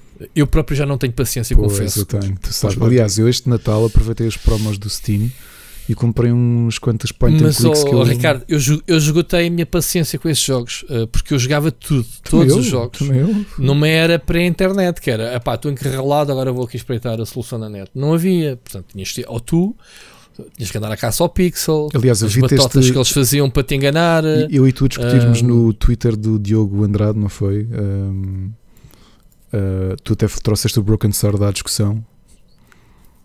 da cabra, Exato. certo? Esse- sabes, sabes como é que eu descobri? Eu já falei aqui isso, ou estou a ter um déjà vu. Já falaste. já, Sabes como é já que eu falaste. descobri como é que se resolvia o puzzle da cabra? Uma semana depois de estar enrolado com esse puzzle do, do Broken Sword, foi lá um, um- um tipo a casa que, que tinha jogado e eu estava-lhe a explicar o puzzle e dizer: Olha, não consigo passar porque porcaria da cabra, sempre que eu clico, pipa aqui e, e- e ela dá uma amarrada, e de repente cliquei uma segunda vez, ou seja, enganei, é um double click, tens que fazer clique-clique, né? É uma coisa bem da básica, mas tu não sabes. E, pá, e resolve o puzzle à frente do gajo. Do género. Eu até fiquei parvo, nem me falei mais para ele. Tipo, continuei a jogar e ignorei o gajo completamente. Quer dizer, estava a ensinar o gajo o que é que se estava a passar com o puzzle. Resolve o puzzle. Estava naquela do gajo me explicar ou dar uma ideia, porque normalmente o pessoal de fora tu estás tão tão, tão concentrado no jogo que as tuas ideias esgotam-se. E pá, e se houver alguém de fora, e se experimentares fazer isto ou aquilo? Muitas vezes resolvi isso. Eu chamava muitas vezes o meu irmão, às vezes até metia lá o meu irmão a caça ao pixel a jogar eu, para. Eu tenho saudades desses tempos de. Hum, acho, de descoberta. Acho que ganha-se muito, ganhamos muito, fica sempre qualquer coisa pelo caminho. E acho que aquilo que ficou no caminho nesta tínhamos demasiado tempo na altura para essas coisas. Agora não tenho. É, é isso. Eu é, não tenho é tempo isso. para enrolar-me em lado nenhum. Já, já me aconteceu agora. Eu não tenho paciência, porque a maior parte dos jogos que eu jogo é para despachar para fazer review e eu não posso estar a perder tempo dias e dias. Epá, eu lembro-me o pior que eu sofri com um point and click, porque depois as mecânicas repetiam-se e os jogos point and click tornavam-se fáceis porque as pessoas com experiência no género pá, resolviam os puzzles relativamente rápido. Então faziam batotas com uma caça ao pixel, que é tu tens uma coisinha ali que só quando passas com o rato lá em cima muda sim, o cursor. Pai, tinhas que andar a observar o cenário, assim, perdias bem de tempo. Opa, e, ou então havia outros que trocavam um bocado as voltas, uh, metiam-te comandos diferentes, o típico scam uh, evoluía para, para outras cenas, o, o, a cena do open, uh, use, essas coisas, essa, essa interface, antes de desaparecer por completo com os jogos da Revolution acabaram por ser uh, outras empresas, outsiders não estavam habituadas. Lembro-me da Core Design, que era o que eu ia falar, fez um jogo chamado Universe, não sei se te lembras, não. que era uma aventura point and click de, de ficção científica. Uh, Core Design, ironicamente, estávamos a falar do Tom Raider, um, que fez esse Universe. Deixa-me aqui confirmar, que é para não estar a dizer bacurada. Portanto, Universe uh, Core Design é Uh, portanto, esta aventura point, é exatamente é o jogo que eu estou a falar. Uh, esta aventura point and click tinha uma porta que eu não conseguia abrir nem com nada. Eu usava todos os objetos que eu tinha no inventário, usa, usa nada, pá, e até eu tinha, eu tinha um pé de cabra, meu, e, e fazia uso de pé de cabra na porta, que a porta estava encravada. Havia nunca descobrimos essa solução. A gente jogava sempre com um amigo e nunca descobrimos. Houve uma vez que fomos à Valentim de Carvalho no, no Recio, eles tinham revistas estrangeiras lá e a gente ia lá espreitar sempre a cena dos poucos e dicas e, e se tinha soluções de jogos e muitas vezes desencravávamos lá. Vê lá tu ao ponto. Era a nossa internet, era a Valentim de Carvalho, no Recio. E então estava lá a solução de Universe e eu fui lá ver como é que se passava a porcaria da porta. Pá, não é que era o pé de cabra, mas em vez de ser use era fight door, porque havia uma, uma, ah, tinha, uma das funções era ações. fight. Claro, claro. Uh, uh, estás a perceber? Como não usei esse, obviamente que esse tipo de choques houve empresas como a Revolution, do, do nosso do teu amigo Charles Churchill, que transformou que é pá, cenas contextuais. Eu tenho o, o mesmo objeto, posso utilizá-lo de formas diferentes conforme o contexto. Uhum. Isso depois acabou por ditar o um, ditar a anulação dessas interfaces que acabaram por, por ficar uh, desatualizadas. Mas este jogo inventou algumas ações que era fight. Bem, mas alguma vez me passava na cabeça que eu ia lutar contra uma porta usando o pé de cabra, mas não, não, não pronto foi um choque muito grande. E então atualmente eu não tenho muita paciência. Saíram alguns jogos, pá, sair um novo Broken Sword, queria, olha, ainda nem sequer joguei um, a sequela que tu jogaste, a sequela do the Steel Sky, né? uh, Behind, Behind the Steel Sky, não Exato. tive oportunidade de arranjar o jogo. Um, nunca quis saber de Sibéria 3, que era uma história dos meus favoritos, Sibéria 1 e 2. o jogo, não foi? Oferecido ofereceste-me, está ali na coleção, está-me a ocupar espaço na minha lista de jogos de Steam, não sei para games. Ouvi dizer. Sabes que havia montes de, de edições de colecionador. Como é que alguém se deu ao trabalho de fazer edição de colecionador disso? A pontapés nas snacks, enfim. Mas nunca baixaram o preço. Eu até poderia comprar, por ser fã da, da, da Kate Walker, dos primeiros jogos, nunca do que eu ouvi falar do terceiro. Porque lá está, eu estou a falar muito mal, se calhar até vou gostar do jogo. Eu simplesmente não tive coragem de o jogar. Mas pronto, pode ser que o pessoal, se me pedissem muito, eu jogava o Siberia 3 em stream, parecia-me uma boa, uma boa cena. Mas não, temos mais que fazer. pronto, Ricardo. Indiana Jones, então, um, pela Machine Games, não tínhamos muito para dizer, mas afinal falámos muito. E tu achas que oh, fazer mais uma agora viagem. a olhar por causa desta brincadeira de trazeres o Indiana Jones. Tu achas que há espaço? Pelo menos a Telltale mostrou isso, não é? Porque a Telltale antes de, de, antes de se tornar megalómana, começou a crescer com, com novas versões de, de franchises famosos da, da LucasArts, né? Monkey Island, o Sam Max. Max. Tu achas Sam que havia Max, agora é. espaço ou há mercado para a Lucas, eh, esta nova LucasArts, começar a atribuir? Epá, imagina pegares no estúdio, que eu não me lembro agora o nome, o estúdio do Deponia, o estúdio da Deponia, Ah, de Deponia. Uhum. a malta da, da Daedalic e dizer: Olha, pá, querem fazer um Monkey Island novo? Façam. Será que há espaço para isso? Será que daqui a um tempo vamos ter essa surpresa de ver. ah, Pá, o, o problema do Monkey Island é. Primeiro tens um, o Monkey Island sem o, um Tim Schafer e sem o, o- Como é que se chama? O Bruce. o, o, o, o Tim Sweeney. Não, qual Tim Sweeney? Tim Sweeney é da Epic. Porque eu me lembro O- de Tim Sweeney, meu. Tim Sweeney é o patrão da Epic do teu E o Fortnite. Tim Sweeney, Tim. Sweeney vai Fortnite Monkey Island. Ah, Foste com o Tim Schafer não, e o- fa- fa- faz falta o- a escrita do, do, Caraças. do. Acabei de dizer. Ai. É o Bruce Shelley? Não. Não, meu, não é nada. É, Fogo, vais-me fazer pesquisar. Eu estou a vê-lo ao lado do Miguel e do, do Ron Gilbert. O Ron Gilbert. pá. Tim Sweeney. O- o- Tim Schafer e Tim o Tim Sweeney. Não te lembras daquele jogo que eles fizeram?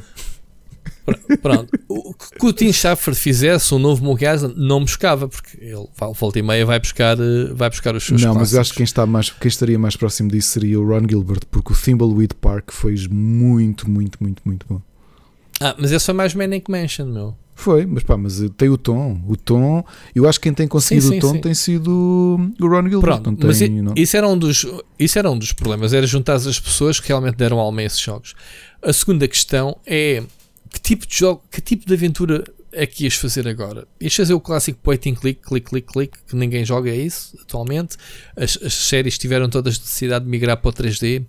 O Monkey Island tentou, mesmo o Monkey Island, a série tentou gozar com isso. Na altura, lembras-te do Monkey Island 3 nas opções, tinhas lá uma pessoa que era 3D e tu ativavas a não e depois carregavas naquilo, era uma prank. Uhum. O que, é o que é facto é que depois houve o Monkey Island 3D logo a seguir. O a 4, isso, que era o Escape, era é tão mau.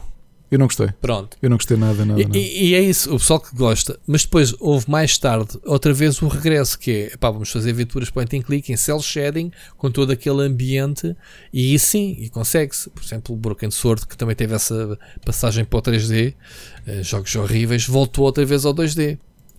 Já com um estilo mais moderno, e isso resulta. Eu, para mim, sim, tinha espaço. Eu não sei se há, eu não sei se há Ah. mercado ou não, porque tu repara, a Jane Johnson tem, o, tem a editora dela e praticamente só lança, só lança Mas não ouves falar. Onde é que, o- e onde é que ou- ouviste falar da Jane Jansen no tempo do, do, do Gabriel, Gabriel, Knight. Knight? Não, mas ela- o- Esquece. os jogos que, ela, que a editora dela tem lançado, quer dizer, não, não são mega sucessos, mas Quais são? É que eu não conheço os atuais. Deixa eu ver se me lembro de algum. Faz isso.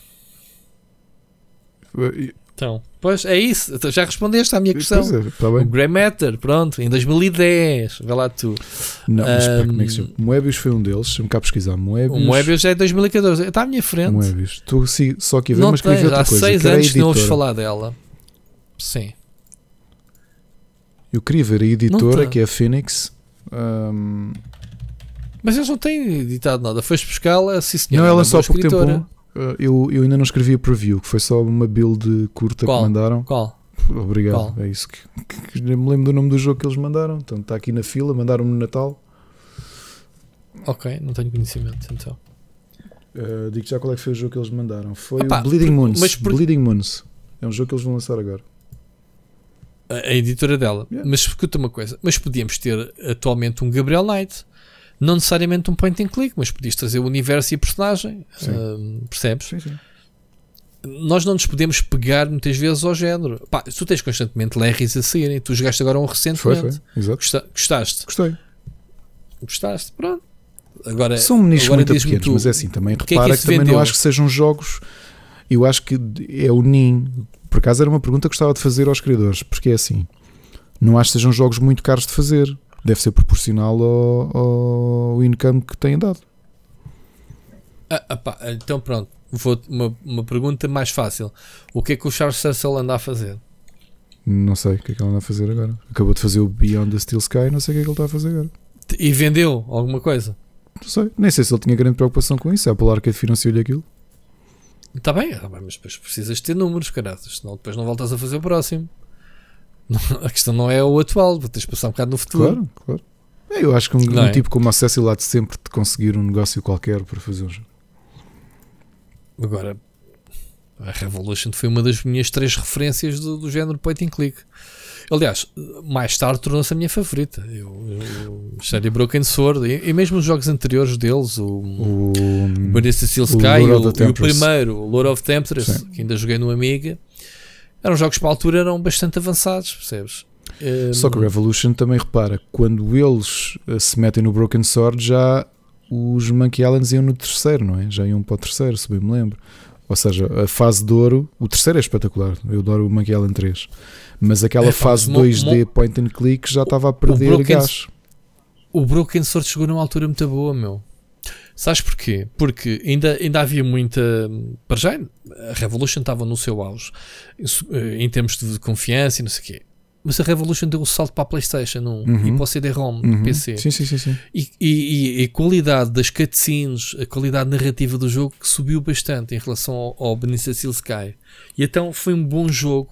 Também para dizer que na- nas consolas poderia ter, que não foi o caso, mas poderíamos ter bons jogos, porque toda a gente se lembra da cutscene do palhaço, do balão a arrebentar, que era uma das cenas da primeira PlayStation que mais, mais vendeu em termos de, de, da capacidade da consola de contar histórias. Agora, depois, claro, a série teve que se, ele teve que se agarrar ao sucesso do primeiro Broken Sword e depois não conseguiu manter, manter o, o- esse ritmo, porque as aventuras point and click, como tu disseste e como a gente falou, eh, começaram a cair. E ele teve um problema, ele teve um problema, a série teve um problema que se sentiu, que foi destas, dos gran- das grandes séries de point and click, o Broken Sword foi a última, não é? O Monkey Island já tinha passado, ah, ou estava Sim, a passar, ah, e o Monkey Island sim, faz sim, a transição para o 3D e a coisa não corre bem. Ao terceiro jogo do Broken Sword, eles fazem transição para o 3D. E tu, aventuras point and click t- timings 3D, diferentes. Lembra-te que depois lembra-te que depois do Monkey Island tu tiveste o Green Fandango que era era 3D, isso que sucesso. É exatamente aí que eu Hum. queria chegar aqui. É, é, esta malta toda, na realidade, só houve um jogo que funcionou em 3D como deve ser. O Escape from Monkey Island não funcionou. O, tre- Uhum. o Sleeping Dragon, que acho que me lembro Broken Sword 3, também não funcionou. O Grim Fandango foi o único, mas porque também tinha um. O ambiente era tão único que eu acho que foi mais o ambiente que vendeu, percebes? Sim. A, cena do Broken Sword do o 3D era porque tecnicamente o jogo era muito pobre, é. era muito vazio, as ações eram nulas, não ganhaste nada a mudar para o 3D, o jogo ficou mais feio. ahm, percebes? Muito Ou seja, mais foi mais foi mais, uh, o, mais o que se perdeu do que o que se ganhou Uhum. com a transformação 3D. Eles perceberam isso depois, depois voltaram atrás. Pá, ele depois também não. Ele depois também criou um- criou-se um grande hype. Não sei se te lembras de um jogo do Charles Cecil da, da Revolution que era o In Cold Blood para a PlayStation. Ahm, que era uma. Não era bem. Não era bem um jogo 3D, mas eram um, jogos com renders. ahm, ah, era mais na terceira pessoa, digamos assim. Estás a ver? E em termos de história, esse jogo deixou muito a desejar. E foi por aí que, foi, ahm, que a Revolution começou a cair. Mas tu olhas para o eu- Beyond the Steel Sky e pensas, pá, para lá que isto já tem bom aspecto, já está uma boa transição. hum, Qual Behind? O Beyond, o novo. O, o primeiro. o- não, o novo. O novo. O novo eu não, não te consigo falar que eu não joguei. Mas diz-me tu, uh, o que é que achaste? Não, eu e- não sei. Mas, não- mas mesmo aquilo que eles fizeram, que o Cecil fez com o Broken Sword 5, que foi aquele compromisso, porque essencialmente aquilo é 3D, mas leva hum, filtros de cel shading, funcionou. Ou seja, ficaste com um aspecto. Ah, isso funcionou, sim, sim. E adorei sim, o sim. jogo, Esse adorei é o- o... The Serpent's Curse, adorei mesmo. No, ok. Que vem a seguir ao Angel of Death, que era o. Yeah. Que era, esse já tinha segmentos de stealth também, não era? Que é tipo, tu, para quê? Para que é que foste fazer isto? Epá, é o que é. Ah, Mas olha, foi, foi, foi, foi bem falarmos. um, pá, porque as aventuras point and click. Um, não têm que seguir o caminho que, que a Não, Telltale deu aos não, jogos. Eu muito- não gosto nada. Há muitos novos developers que já fizeram coisas engraçadas e que já quiseram e que já trouxeram novos flavors no, ao género. Não, é, não toda a gente não é obrigada a, a manter aquele. Pá, por exemplo, aquilo que tu dizias do, do Pixel Hunt, isso já ninguém faz. Toda a gente agora implementou uma coisa que eu acho que até foi o Cecil que inventou no Broken Sword 5. Sabes o que é? O highlight. Para facilitar. Chegas a um ecrã, em- chegas a um ecrã, carregas no espaço numa tecla qualquer e aquilo mostra-te o que é que é O, o Charles Cecil inventou muita coisa, atenção, a cena de, de- de- do contexto, o contexto, o ícone mudar mediante o tipo de ação. Sim. Epá, porque tu nem tinhas eh, interface, era uma experiência cinematográfica Era, no era, era. be- behind eh, do Beneath Steel Sky, tu tinhas que arrastar o ecrã, o cursor para o topo do ecrã, penso eu, para aparecer os objetos. e que foi uma coisa que Não- depois tornou-se famosa que muita gente começou a usar. Exatamente, exato. Porque é, tens o ecrã todo limpinho que é para tu curtires o- a cena. E Ahm, quando se fala de malta influente e depois tu pensas que. E, e repara, essa história do arrastar o inventário já apareceu noutros géneros que não são os point and click. E tu pensas realmente o Cecil Hum. não só é um tipo excelente, como ele- e a quantidade de coisas que ele contribuiu para a indústria são brutais. uhum. E, e acho que merece, merece o título que a Rainha da Inglaterra lhe deu pelo contributo à cultura, porque realmente é, Ele já é Sir, é? é, é a OBE, é a Order of the British Empire. Foi Uhum. em 2015 que foi, foi recebido pela Rainha e totalmente merecido. Para mim, mas eu sou fã dele, portanto também sou um bocado suspeito, mas sei que tu Sim, também és. não, portanto- também, também, também admiro, admiro a resiliência dele eh, nesta indústria. É, e, parece, e, e tu notas que é daquelas pessoas que podia ser um. um, um que- Porque ele neste momento é a Revolution é ele. Sim, já falámos sim, aqui disso. resto da malta ele já foi utiliza embora, a sumo digital para fazer os jogos, Sim. etc. Pronto. Ah, mas já- estava-te a dizer que não queria que ah, a indústria dos point and click caminhasse para aquilo que a Telltale fez, que fez. Que são jogos sem, sem essência, são filmes Não, não. interativos. Eu acho que os melhores, Ah. os que fizeram na década passada, que deram um fogo novo aos point and click, foi mesmo a Daedalic e o Deponia. Porque Deponia Uhum. tinha tudo aquilo. Primeiro, o- para mim, o segredo de um bom point and click nos dias de hoje é a animação. Uhum. Conquistares as pessoas pela animação e o Deponia nisso era excelente. O humor deles é brilhante. E depois a parte dos puzzles. São aqui. Uma, uma, uma empresa que eu gostei muito, já mais tarde que surgiu, foram os espanhóis da. da. Como é que se chama? Pá? Eles fizeram aquela a série Runaway, lembras? Sim, sim, sim, que tens o Dream of the Turtle, Uh. não é? Que é o segundo ou terceiro. Eu não joguei o último, que era o, eu queria muito jogar na altura e não consegui apanhá-lo. Eles, eles tinham esse traço, essa herança toda da, Sim. da LucasArts. Era o, o típico jogo point and click 2D, pá, e tinha uma história muito engraçada, muito, Já viste o muito The More You Know? atual. Rui, eu, eu joguei estes todos Hum. porque, olha, este era um daqueles jogos, ainda no tempo, acho que aquilo, não sei se foi na Valentim de Carvalho ou não, que vi o primeiro, é capaz de ter sido na Valentim de Carvalho, que me conquistou pela capa, porque tinha aquele visual muito cartoon, estás a perceber? E tu olhavas e ficavas assim. Era, "Pá, pá, isto- e, eles, e eles eram espanhóis, mano. E, Eles, olha, e eh, acabaste de me ensinar isso, Rui. Eu não sabia que, eu- que, que os tipos eram espanhóis. Pêndulo Ah, não, Studios. a Pendle Pêndulo- Studios. não sim. sabia, não sabia que eram espanhóis. Ok. Eh, E eu lembro na altura, contactei-os mesmo, falei com eles. eh, não sei se eles ainda existem. Existem? Têm feito o quê? Nem sei.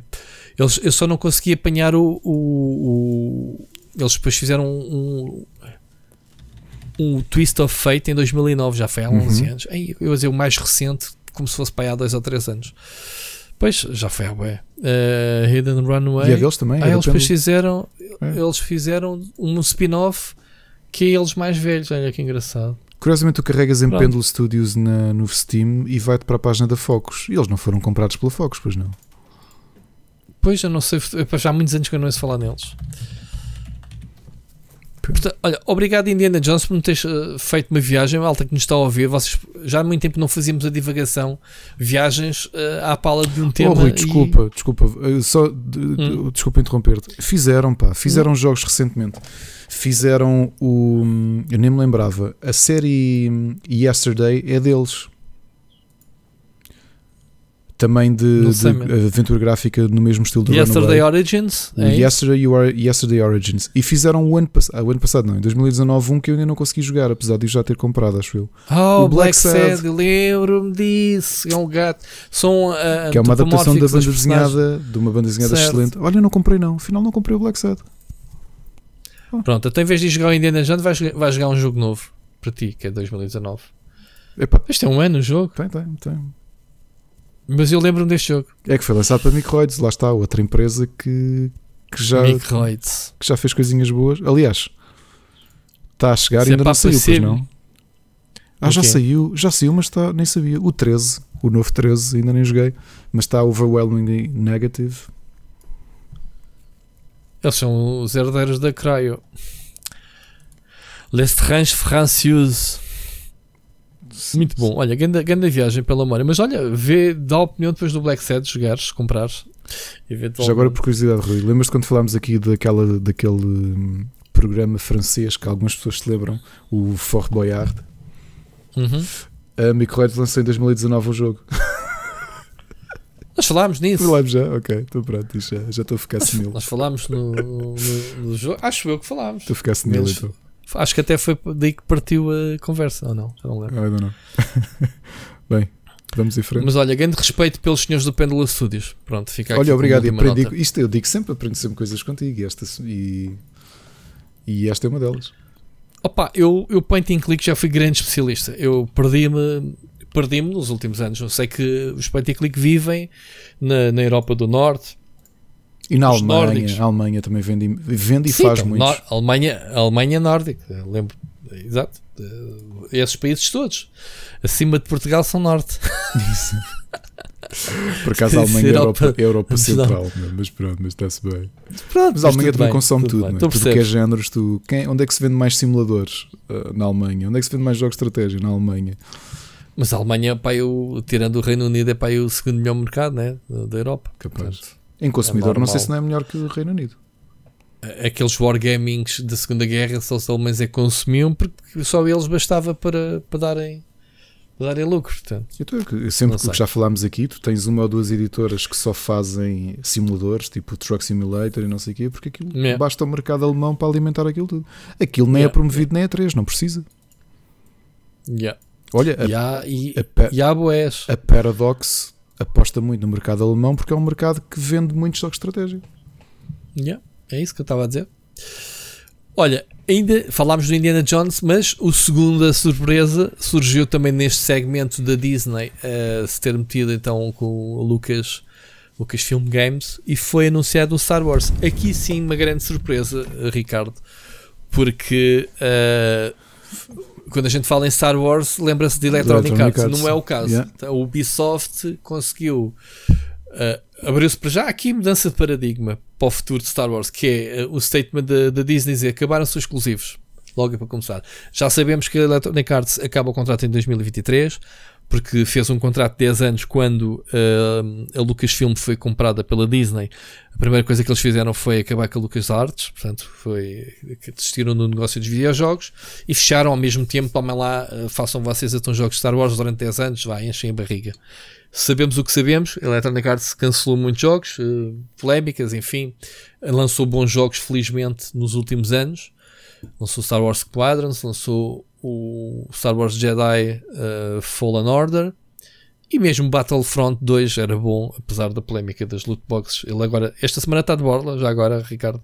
Não sei se o foste buscar foi, a Epic. Foi, foi, Anniversary Edition tem todos os conteúdos, todos, todos, todos aqueles que a gente criticou das loot boxes. Portanto, eles têm isso tudo disponível. Portanto, quem não for buscar, malta, vão à Epic que até à quarta-feira, penso eu que é quando dá o, a rotation dos jogos de borla Está de borda. Então, uh, o que se passa aqui foi que a Ubisoft está a fazer um jogo open world, quem diria Ubisoft, uh, um jogo open world baseado em Star Wars e entregou à Massive Entertainment, que é a malta do The Division. Portanto, boas coisas podem ser daqui, porque o Division há muita gente que não gosta, mas, mas tecnicamente é um RPG massivo uh, de qualidade, sobretudo o segundo jogo, gostei bastante, mais que o primeiro. Ricardo, como é que tu vês esta. Ah. É, para já, a, perda do monopólio. Sim, sim, sim. Eu, eu acho que já, é? sim, já era tempo. Uh, isto foi um sinal claro, um, um cartão vermelho da, da, da Disney, é? que se calhar fez uma análise do que é que foram o que é que foi o historial, especialmente o historial recente da, da Electronic Arts. Provavelmente ainda havia contratos pendentes. Finos esses contratos, uh, os irmãos Gilmour de certeza que chegaram logo à frente, porque nós já temos falado aqui, a Ubisoft continua a viver um período positivo depois dos falhanços ali do Assassin's Creed uh, Syndicate, eu acho que eles fizeram bem em, fazer, em pôr uma pausa e continuo a achar que praticamente tudo o que eles têm desenvolvido podem não ser muito originais muitas vezes, mas têm estado num bom patamar, portanto estão num, estão num bom período, estão numa boa era de desenvolvimento. E portanto não é de estranhar que a Disney confie naquilo que é empatado com a CD Projekt o maior produtor eh, europeu, não é? Sim, mas, mas, escuta, mas isto vem um bocadinho também naquilo que a gente falou aqui ao bocado, que é uh, se tivéssemos que atribuir uh, Star Wars Open World a um estúdio, uh, os tipos que fizeram o Division, que é o mesmo diretor e tudo, utilizando a tecnologia do Snowdrop, que é um motor próprio deles, parece-me que está no bom caminho. Portanto, a Massive Entertainment sabe fazer jogos. Uhum. E, e, e, mais, antes, antes de, de, de, de, Division, não sei se te lembras que eles fizeram a série Ground Control, que era que foi inovadora para a altura, que era dar um twist ao género RTS ou transformares aquilo numa espécie de controlares as unidades de dentro das de, controlavas os tanques na primeira pessoa, portanto, tinha uma série de situações giras. Estes tipos sabem sabem o que fazem, pronto. Um, agora não sabemos nada do jogo. O Star vai ser um open world, a única coisa que sabemos. Se vai ser um RPG, se vai ser um MMO light, como é o The Division, um shooter looter, como é o The Division. Eles dizem que tem pá, ideias espetaculares para o jogo e então, obviamente, é marketing vão fazer muitas coisas boas no futuro. vamos ver. Vamos ver o que é que, que é. Mas, mas parece-me uma escolha acertada. Portanto, não metes cabido. Lá está. A Ubisoft ganhou os direitos do Star Wars. Ok. Então, quem, é, quem é que vai fazer o jogo? É Montreal, coitados. Sempre que há qualquer coisa que, que seja preciso uh, sair, não é um AAA, é um 4 triple, um triple, um 4, como é que se diz? Quadruple A, né? Montreal é o estúdio se calhar mais com mais cartas dadas neste, nesta indústria, né? Porque, uh, são génios. Sempre que é preciso fazer a remodelação, olha, o Origins foi feito lá, sempre que é preciso lançar um novo IP na, na Ubisoft, quase sempre sai de Montreal, né? Uhum. Lembro que o estúdio Montreal refez o único jogo que eu gosto da série Myst. Foi feito. Montreal fez um jogo da série Myst e era bastante bom. Portanto, eles, eles sempre fizeram coisas, o Splinter Cells, o, o Prince of Persia, sempre que é preciso fazer um reboot ou qualquer coisa, são eles. Oh, my friend, Neste... mas tu não gostas de Myst? Não gosto dos primeiros.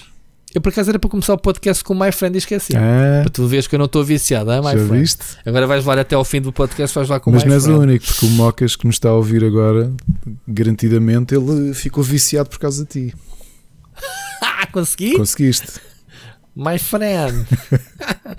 então, olha, olha, por falar em My Friend, antes de mais, uh, não sei se queres acrescentar alguma coisa a Star Wars, porque o, o nosso My Friend mandou uma mensagem. Vamos já ouvir a mensagem do My Friend. Eu não ouvi, portanto, vai ser. É grande, eu sei que já é. Portanto, brace yourself se eu tiver, se tiver spoilers mocas leves com a moca na cabeça, não ouvi, vamos lá. E só, olha, só aqui uma antecipação, não sei se ele diz. Eh, uhum. Uh, podemos fazer uma aposta prévia. Quantas vezes é que ele diz my friend durante o. o Ainda não ouvi e ele vai começar de certeza absoluta, aposto e juro que não ouvi. Carreguei em play, carreguei logo stop no primeiro segundo para, para, quando tu entreviste. Ele vai começar isto com my friend. Vamos lá ouvir. Queres apostar? Siga. Vai, um, dois, três. Olá, grande Rui, grande Ricardo. Ou como nós agora costumamos dizer, má frente. Tunga! Tudo bem com vocês? uh, eu espero que esteja tudo bem. Um, hoje não venho colocar nenhuma questão em especial, venho só uh, fazer aqui um, um, desabafo.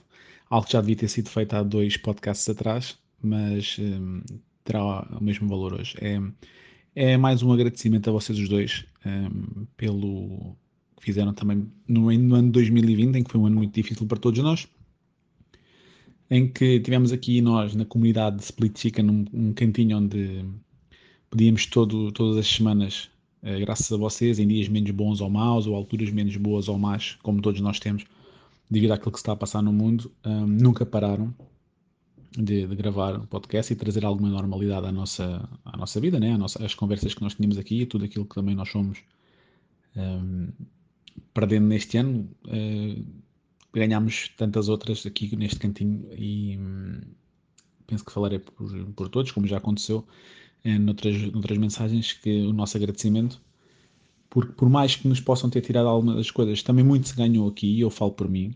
Uh, foi também um dos anos em que mais interagi com o Rui, nós já estávamos habituados muitas vezes a, falar ou, ou, a estar juntos nos eventos uh, pessoais, quando digo pessoais é naqueles os presenciais, assim é que é, uh, que nós podíamos uh, ir ao vivo. Uh, no ano passado não tivemos nenhum, mas é engraçado porque nós, como seres sociais que somos, nós seres humanos, arranjámos outras formas, continuámos a interagir, até foi um dos anos em que interagimos mais, em que também tivemos novas amizades, como os Seixas. Portanto, nós, por mais que nos tenham tirado algo da nossa vida normal, o Split Chicken também nos ajudou a ter alguma coisa. Uh, mais recentemente foi também o Ricardo, aqui no nosso grupo de jogo.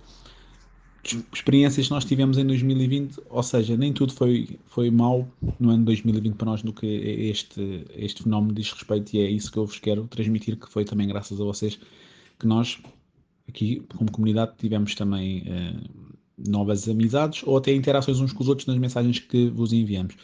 Um, tudo isto e esta, esta lamchice toda para dizer que esperamos que agora no início desta nova, neste novo confinamento, que mais cedo ou mais tarde possamos também tra transportar isto do virtual para o pessoal, quando finalmente podemos todos beber um copo e, e, e rir-nos dessas histórias todas que já vivemos no online, como vivemos todos os dias. Temos essa, essas, essa hipótese que eu muito agradeço e muito valorizo, sinceramente, porque tem sido espetacular, com todos vós e com outros amigos meus. É saber que nós nos conseguimos adaptar e mesmo assim termos a nossa, a nossa experiência social e todos os dias falamos uns com os outros e podemos eh, trocar dois dedos de conversa mesmo quando não estamos a jogar, como foi com o Ricardo no sábado.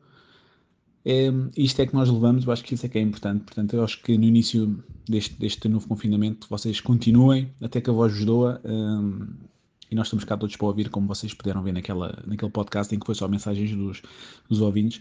Temos, vocês têm muita gente deste lado aqui que gosta de ouvir, em que seja a correr, seja a caminho do trabalho, seja em Londres, eh, em, como a Rita Miquinhas, ou em Londres, Inglaterra, tanto faz. Vocês perceberam, não interessa. Um grande abraço, Rita. Uh, ou há não sei quantos meses atrás, como a Wolf, apesar de agora já estar on, on time, vocês estão cá sempre e, e, e foi um, um, fator que se seguiu ao longo de todo o ano. E isso não mudou.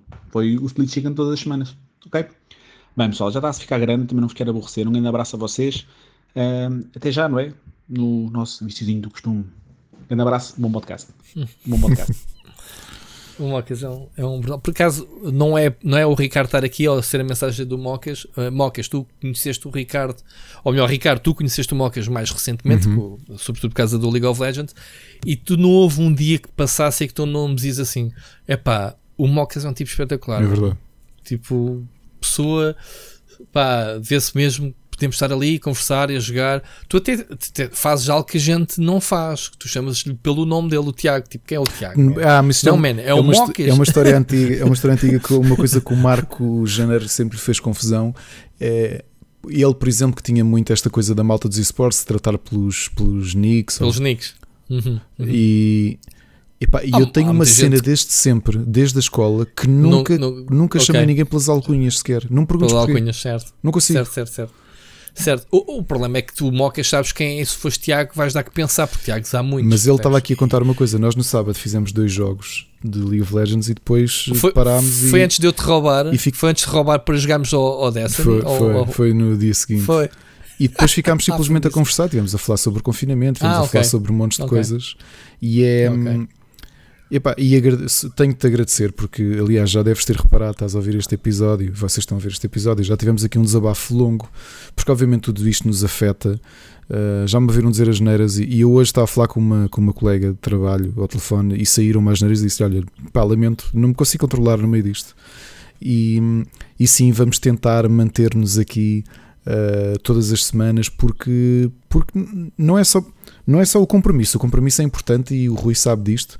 E digo-vos que nós começámos o podcast e, ele, e o Rui há, disse uma coisa que há muito tempo que não diz, que é notou que eu não estava muito entusiasmado e não estava.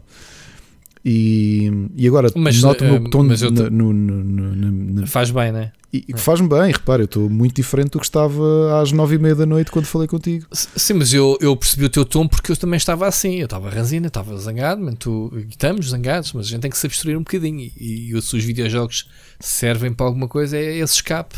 E quando a gente fala em videojogos, fala das pessoas que nos rodeiam, que partilham connosco é. todas essas coisas. E só posso, e, e estive a conversar com, com, com o Mocas, não é? o Tiago, uh, sobre eventos e sobre o que é que podemos esperar para o futuro. E digo-vos, eu tenho muita ansiedade disto normalizar, de podermos voltar a conviver. E o primeiro evento que nós tivermos, e, e já vos disse aqui, que pá, vou tentar arranjar o máximo de bilhetes possíveis para o XL para nos encontrarmos lá e, e era agir até de conseguir montar, Rui, fica aqui a promessa, montarmos um spot físico do, do Split Chicken, se calhar no IndieX, mas um, mesmo uma coisa física tipo um... ah, só, só não acontece a gente não acontecer, porque a gente tem, tem os meios para isso, quer dizer, já conseguimos fazer isso sem, eh, de forma quase que uh, improvisada no, no, no, PlayStation Talent. Fizemos lá um episódio ao vivo. Portanto, podemos fazer uma coisa mais íntima, digamos assim, que é quem nos ouve mesmo, marcarmos um encontro e fazermos um podcast com plateia.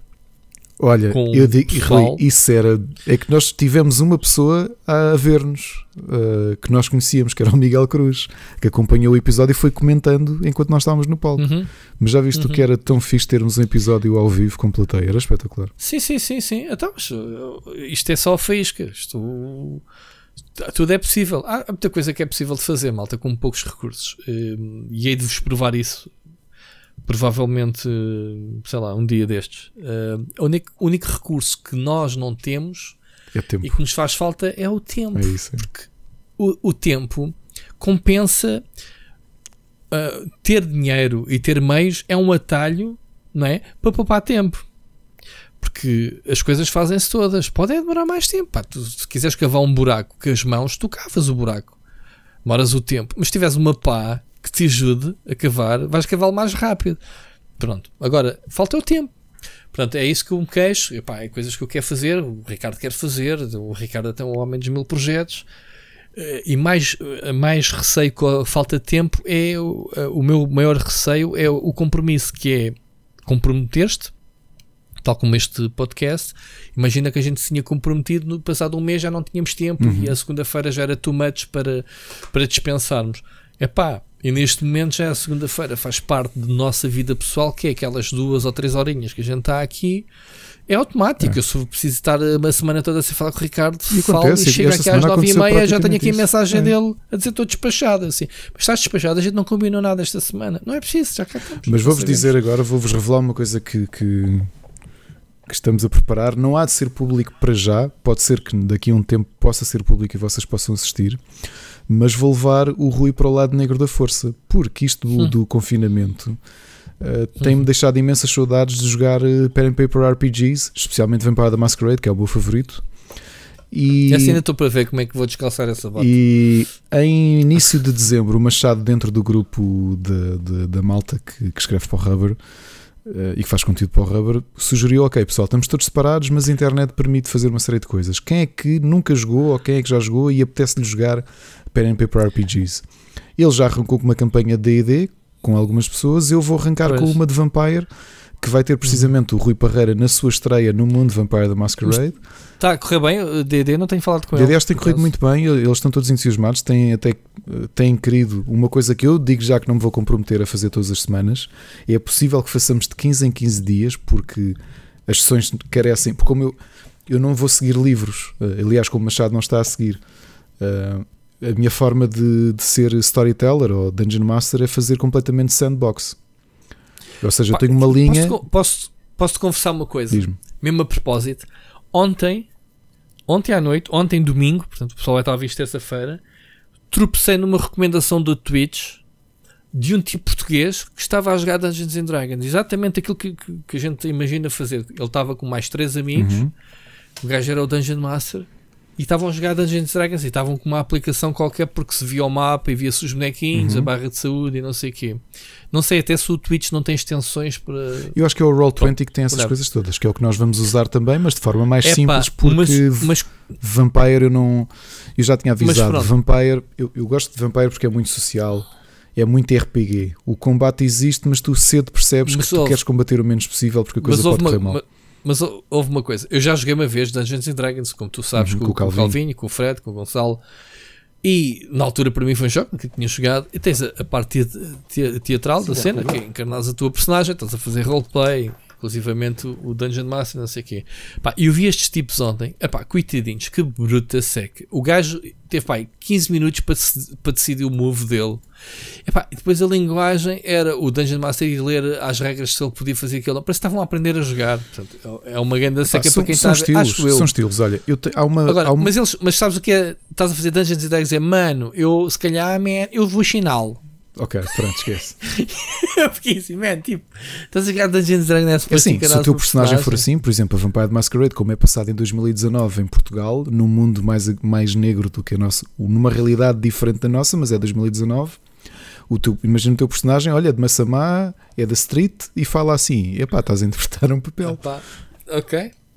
A, escolha é só tua. que eu vi o, como é que se chama aqueles tipos da que são mu- muito bons O Geek and Sundry. Tactical- O? Geek and Sundry. Exatamente, Geek and Sim, Sundry. pá. Pá, Eles faziam isso, eles gajos tinham alta produção, Eles produzem isso mesmo, até se vestiam, né? O- Eu tenho um personagem em Vampire the Masquerade que está agora a fazer 14 anos. Que é um. O Bicassis. o Bernardo Abcacis. E eu, e eu sei. volta e meia falo. digo palavras em francês. Porquê? Porque ele é imigrante, ele é filho de imigrantes eh, franceses daquela primeira leva. Tipo, os pais eram. O pai era. hum, O pai era das obras, a mãe era. era Ai, agora falha-me o nome. Como é que se chama a senhora? A porteira. A mãe era porteira, o pai era das obras. E ele lá teve a sorte. Pronto, lá um backstory que eu escrevi que ele foi subindo numa empresa. Mas ele volta e meia fala com palavras em português e é a forma dele. E pá, e tinha coisas muito parvas, que era desligar o telefone na cara das pessoas. E... Só que era o personagem que eu interpretava, percebes? E em 14 anos ele foi evoluindo, porque as pessoas mudam. Mas é giro esse tipo de, de maneirismos.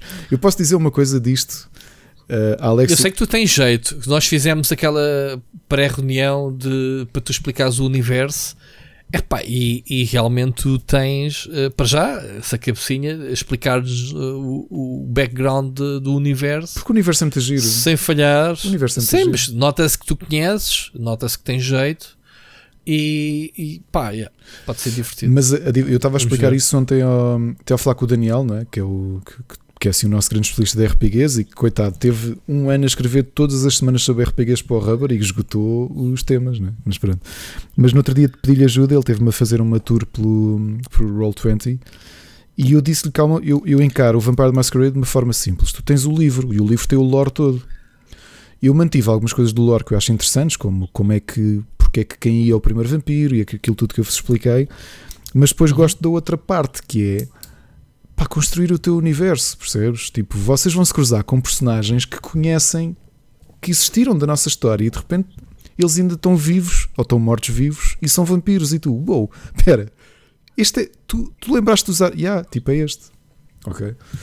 E esse tipo de coisas que eu acho interessantes. E olha, outra coisa muito interessante, como eu faço isto completamente sandbox, ou seja, a história é completamente inédita. Não estou a seguir nenhuma campanha pré-feita. A Alex e o Sérgio já escreveram os personagens deles. E quando me entregaram, e eles são casados um com o outro, eu só perguntei: vocês conversaram alguma coisa sobre os vossos personagens? E ela disse: não, como tu naquela pressão disseste que gostas de jogar isto com o máximo secretismo, que ninguém pode saber nada sobre nada, não dissemos. Eu, é que, houve, eu não vou revelar porque vocês vão descobrir isto in-game. Eles os dois usaram uma, a mesma referência nos seus backstories. Ou seja, tudo aquilo que tu inventaste para o teu personagem, como eles inventaram, vai alimentar o meu mundo. Estás a perceber? Que essa é a Uhum, parte que eu acho uhum. interessante. A gente diz, ah, eu, eu chamo João António e uh, tenho um amigo que é o Rui Parreira, que é jornalista de videojogos neste mundo. E se calhar eu vou incluir o Rui Parreira dentro do mundo, estás a perceber? Isso são as coisas que tornam o mundo mais interessante. E estou muito ansioso por começar, digo-te já. Eu, eu não escrevi a minha, nem sei por que parte é que é de pegar, porque não tenho qualquer base sobre isso. Depois eu tenho que falar contigo Yeah. sobre isso. Mas pronto, olha pessoal, isto é uma aventura. Vamos, um- vou falar com o Rui mais vezes durante o mês, porque vamos arrancar com uma campanha de Vampire da Masquerade. E se as coisas correrem bem, já estivermos um bocadinho mais oleados, porque eu não acho que pegarem. Isso estavas a dizer de ser pouco interessante, eu não acho que seja interessante fazer stream de primeiras sessões, especialmente malta que nunca jogou ou Exato. que está a jogar de início Exato. ou não conhece o mundo, porque estás a inibir as pessoas. Uhum. Porque este tipo de jogos são coisas que, primeiro, tu, tu conheces toda a gente, não é? As pessoas todas com quem vais jogar tu conheces e tens confiança, é uma coisa que eu acho que ajuda. E se calhar à terceira ou quarta sessão já estamos todos habituados a fazer isto. Pá, pessoal, vamos streamar isto ao vivo. E se calhar quem nos ouve até tem curiosidade em ver como é Certo. que é jogar Vampire the Masquerade, porque estamos todos mais à vontade e já não temos aquela inibição. Streamar a primeira é muito difícil, porque toda a gente vai estar a aprender. Até eu vou estar a aprender, portanto. Mas Claro. preparem-se, é uma aventura para este. Se tudo correr bem em março, pode ser que já possam ver como é que as coisas estão a correr. Fica aqui já uma, uma novidade para God. 2021. Medo, medo. Vamos ver. Olha, Mocas, quero-te retribuir já agora para completar a tua mensagem. eh, tudo aquilo que tu disseste eu retribuo. eh, e eu sou uma pessoa que me liga às pessoas. E sim, aquilo que tu dizes, eu tenho um grupinho, porque eh, já nem me lembro como é que começámos. Começámos a jogar juntos o Destiny e outros, e eles têm sido, tanto o Mocas como o Seixas, os meus companheiros de jogos multiplayer, sempre que possível. Ou, coitados, até já compraram jogos para me fazer companhia. Foi o caso do Destiny. Este fim de semana fizemos a nova expansão. Um, coisas que eu preciso jogar multiplayer para testar. É mesmo jogos que sabemos que todos temos e vamos, vamos jogando, mas quanto muito trocamos aqui impressões. Temos aqui um, um, lá, um mini grupo no, no Discord em que todos os dias falamos, tal, tal como tenho um grupo com, com o Siri, por exemplo, ou contigo. Pronto, há sempre aquelas pessoas que, com que tu não metes toda a gente no mesmo grupo, mas partilhas pessoas em comum, sabes, certos, certos grupos. E eles têm sido os meus companheiros de, de jogos que, que mais me, me acompanham. Um, e pronto, olha, retribuo tudo o, o que disseste. E yeah, yeah, vamos passar de my friend de, desta, desta cena encontramos mais vezes, até porque eu tenho os, os teus jogos de tabuleiro para te devolver, que tu, que tu me emprestaste, na, na esperança que eu me agarrasse àquilo, epá, mas é, lá está. Falta de tempo, falta de vontade, muitas vezes, de, de, de jogar e de e ter e se calhar ter algum receio de entrar num novo vício, né? Isto também está na viciante, os jogos de tabuleiro. Enfim, grande abraço, Mocas. Ricardo, não sei se queres acrescentar alguma coisa. Vamos, Nada. Vamos, vamos avançar. Olha, um, este é um, é, um, é um tema simples. O Hitman 3 chega esta semana. Estou apenas uh, pegando naquele ponto que já falámos que este jogo vai ser para a Switch, mas em streaming. Um, isto, isto, pode ser um jogo que pode explotar aqui. Uh, já, já aqui falámos que houve um Assassin's Creed uh, e, e, também o. Qual foi o jogo da Remedy? O Control, que também saiu em streaming. Uhum. Portanto, prova que a Switch, claro que prova, eh, o Switch, qualquer batata corre jogos por, por streaming. Achas viável que de repente tenhamos um mercado paralelo na Switch deixar de ser apenas uma consola para ser um serviço de suporte de streaming? É, que, é, que, é que tu é, dizes? É, é, possível, ainda que não seja esse o core do mercado da Nintendo, não é? Mas o que faz é alarga um bocadinho o, o, as potencialidades para os muitos milhões de jogadores que já têm em Switch. Não acredito que isso vá ser uma revolução. Não acredito que vá ser aquele momento em que a malta diz: Epá, agora já posso jogar este tipo de conteúdo na Switch e agora é que vou comprar. Não é. As pessoas compram Switch por razões muito específicas, não é? Certo, mas se puderes ter esta alternativa, não há. Hum, como é que é de explicar? Não há aquelas barreiras do 4K, aquelas barreiras do, do, do processamento que a consola não suporta Claro que não vai jogar 4K na Switch porque o ecrã não, não o permite, não é? Fisicamente o ecrã não, não, não, não permite. Aqui a questão é como é que tu um, como é que tu tens acesso a um catálogo de jogos que de outra forma não irias ter nunca. Portanto, aqui é um, é um compromisso, digamos assim. Já agora, a Switch vai ser para, um, para, o, para o Stadia, que cada vez mais é um, tem crescido em termos de catálogo, né? Uh, as novidades já começam a sair com mais frequência para o Stadia. No caso do Hitman 3, fica aqui já agora uma nota que eles têm uma tecnologia que agora não me ocorre. Deixa-me aqui tentar recuperar, que é uma tecnologia muito simples, que é uh, tu entras numa missão, imagina, um, chama State Share. Entras numa missão, começas com um certo tipo de armamento, com a dificuldade, com o sítio onde começas as missões, porque no Hitman, nestes últimos é, preciso, é possível escolheres o sítio onde queres começar a missão, e tu no Stadia geras um link que tu partilhas com o amigo teu, o teu amigo carrega no, no, no, no link do Stadia, considerando que ele tem o jogo, obviamente, claro. e vai ter exatamente a tua partida, as tuas configurações instantaneamente. Uh, podes desafiá-lo, olha, eu acabei esta missão com este armamento, a começar daqui com esta dificuldade. Supera-me. Portanto, estás a ver aqui já as direções que o, que o, que o streaming, neste caso a tecnologia do Stadia, já consegue oferecer. É a primeira vez e é uma coisa nova no, no, no streaming, que é exatamente este state share. Portanto, cada jogo pode ter as suas funcionalidades, mas há aqui um início de algo já diferenciador, digamos assim, para o, para o streaming. Já não é só, só a rapidez ou o processamento ser na cloud, mas já aqui funcionalidades diretas. Ou seja, imagina partilhar contigo a minha campanha multiplayer através de um link. Vamos a falar da Google, não é? Claro. Aquilo gera-te um link em que tu clicas e vais ter ao jogo onde eu estou. Sim, é espantoso. É, coisas engraçadas que, que a tecnologia está, está a inserir. Bom, não há mais nada a explorar, portanto, Hitman 3, espero começar a jogar em breve. Eu, é uma das séries que me diz muito uh, nesta indústria. Gosto muito de Hitman. Não sou fã, não sou fã, não sou especialista em jogos furtivos. A coisa que eu mais gosto do Hitman é a capacidade que tens de improvisar e a formas diferentes de abordar as mesmas missões. Eles sempre foram muito bons nisso. E espero que este Hitman 3 seja uma nova geração de jogos da IO Interativo que tem muito pela frente uh, com, nesta nova geração de consolas. Por fim, não, ainda temos aqui vários temas, Ricardo. Estamos a chegar quase às duas horas. Quem não tinha, lá está. É o habitual. O que é que a tua mulher dizia? Eu disse exatamente isso. Ela, ela ouviu-nos a dizer: Pois não temos nada para falar. Ela disse: Sim, sim, então daqui a três horas falamos. Olha, deixa-me só dizer-te que começam os primeiros rumorzitos. Uh, epá, e não é um rumor como ah, o GTA 6 pode ter a primeira protagonista feminina. Man, isso é uma treta. Uh, há uma patente uh, que, ao que parece, a Rockstar registou para tornar os NPCs mais inteligentes, terem maior impacto no mundo.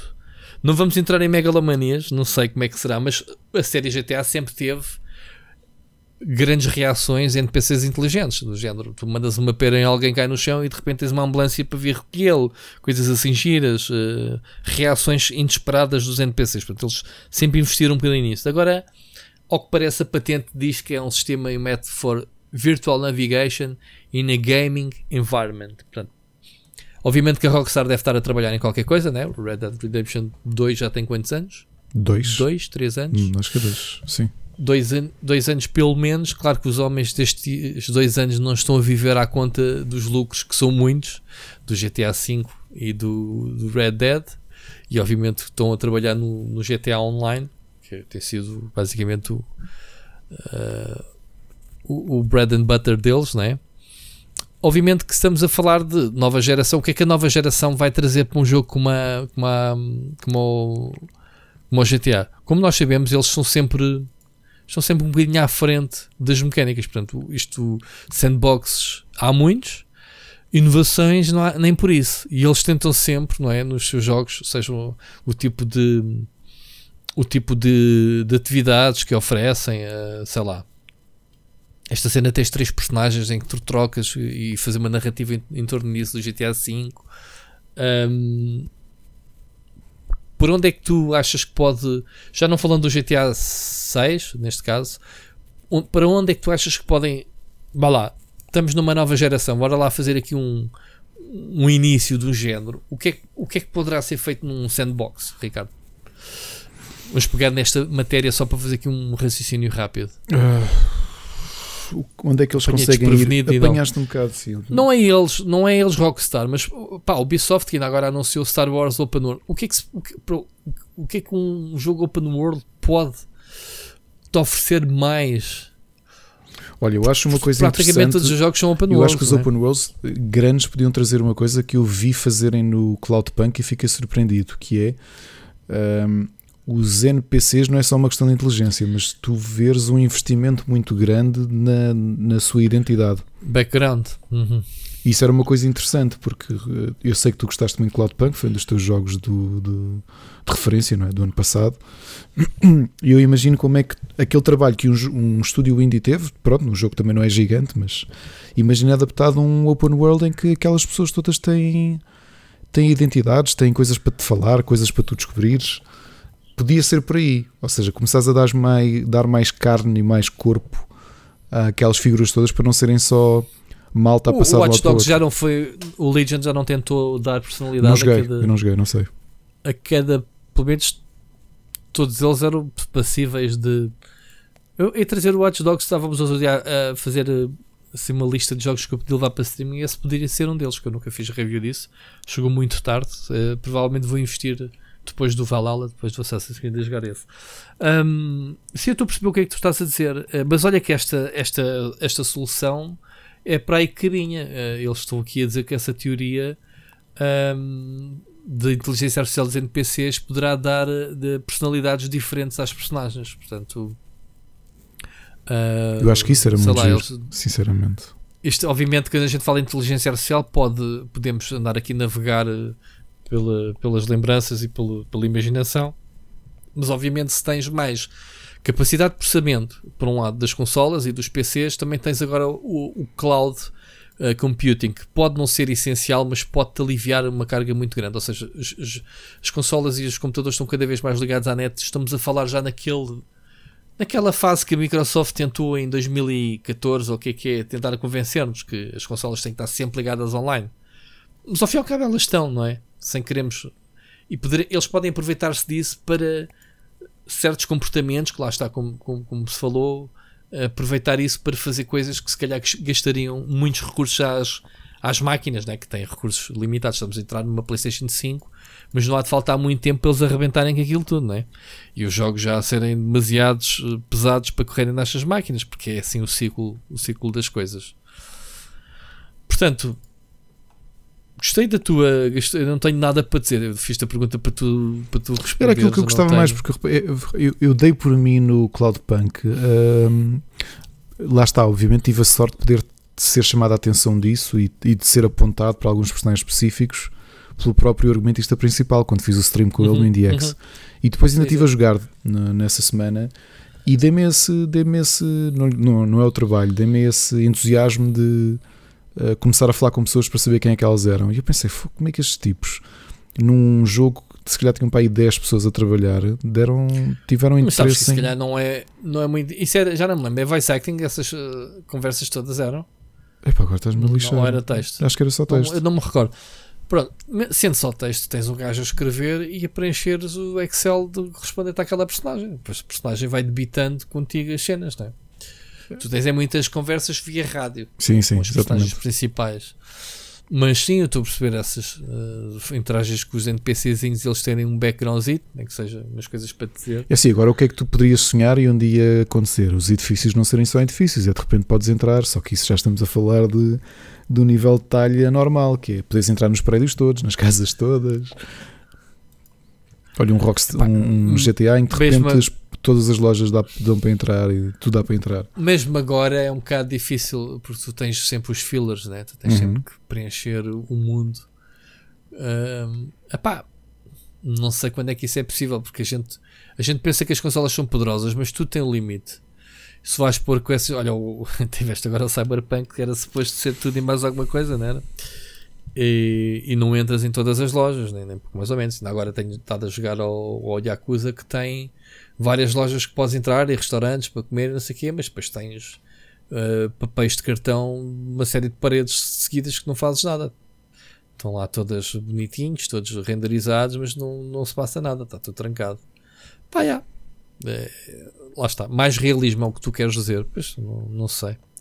Pá, eu gostava que aquilo que se imaginou para o Crackdown acontecesse, que é eu. É, é, ou, ou, ou melhor, até o Battlefield tentou fazer, ou pelo menos enganou-nos com isso, que é pá, estás a ver um edifício, meu, fisicamente tu consegues arrebentar com aquilo e, e conseguiste destruir ou transformar o cenário e, e ele manter-se permanentemente.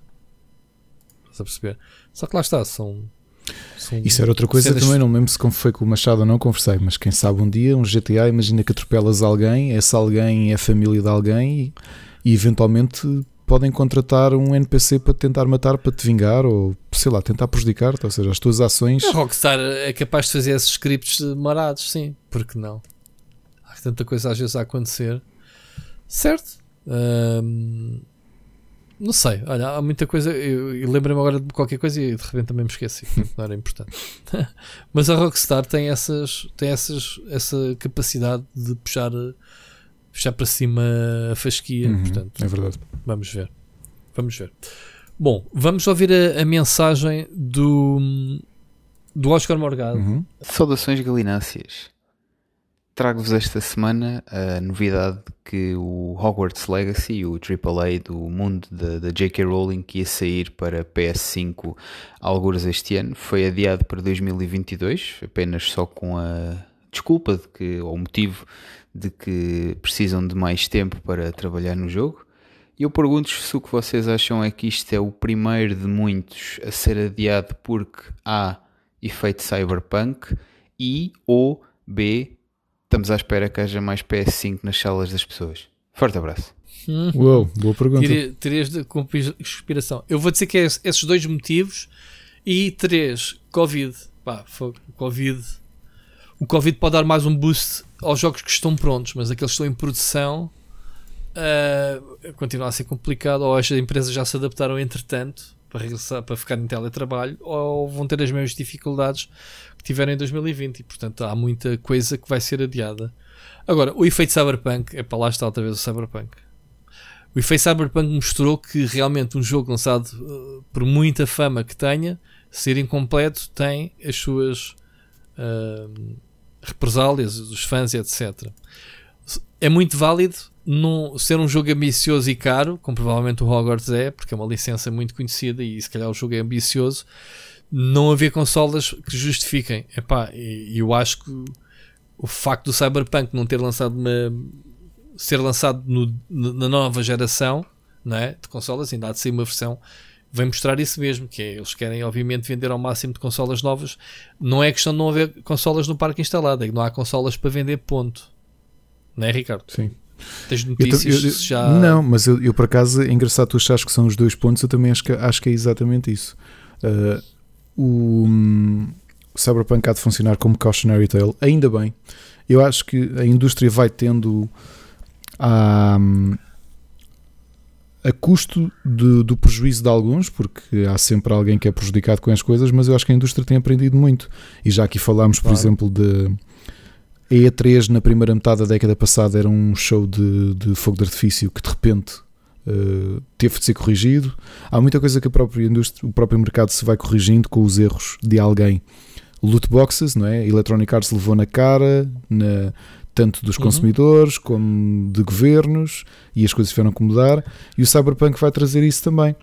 Uh, Sim, mas, que... mas dizer que agora, agora está na, vi uma conotação negativa do Oscar em relação à, ao adiamento. Tipo, ah, quer dizer, eles adiaram, agora eles também vão adiar. Não, eu acho que é um. É se fosse uma coisa é má adiar jogos para não é, é precisarem mais é tempo de assim, epá, o público, claro. o, o, público e os mídias já, se, se calhar já não aceitam coisas que se sentiriam se calhar há 10 anos. E portanto acho que ganha toda a gente de, de haver este, este adiamento. Mas, mas o tom do Oscar parecia-me que ele estava bem chateado com o jogo ter sido adiado. Tipo, ah, uh, a forma como ele colocou a situação do adiamento uh, para 2020, para 2022. Epá, qualquer jogo que não esteja pronto tem que ser adiado. E é isso. E é isso que é. Agora é assim: há estúdios que podem ou não adiar as coisas. Obviamente estamos aqui a falar das gigantes, quer dizer, quem tem o Hogwarts que é da Warner né? Bros, né? Uhum. Portanto, dinheiro não lhes falta certamente, mas se calhar há estúdios não é o caso também da CD Projekt, mas uh, há estúdios que não podem adiar os jogos. Pai, tem, tem que ser naquele. A Tom Electronic Arts, que era a empresa que mais ditadora era com as datas de lançamento dos jogos. O jogo esteja pronto ou não, pá, aquela data é para cumprir, acabou. E depois víamos que os jogos muitas vezes não correram mal. O Mass Effect Andromeda é uma das bandeiras, digamos assim. Agora, o estúdio interno tem que pedir mais tempo, tem que justificar muito bem o que é que correu mal, o que é que patinou, uh, se o tempo é para corrigir alguma coisa grave ou se é para introduzir um feature que entretanto surgiu que vai ser, que vai ser game changer, né? digamos assim.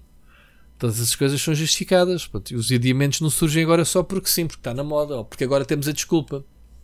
Man, aliás, eu, eu acho que um, as melhor, quem, ao bocado estávamos a falar antes de começarmos este podcast, não sei se tu reparaste, a última mensagem que eu coloquei no Twitter foi uma, uma, uma sugestão do André, eh, do, André do, do, IGN a dizer ah, as empresas deveriam de anunciar os jogos apenas seis meses antes do lançamento para se evitar uh, criar grandes hypes e não sei o que, sei que mais e, e isso. Man, as empresas têm que anunciar os jogos quando de direito entenderem. E depois nós, isto foi o que eu respondi também lá, nós é que temos que gerir as expectativas em relação aos jogos mediante a informação que é libertada uh, ou não libertada.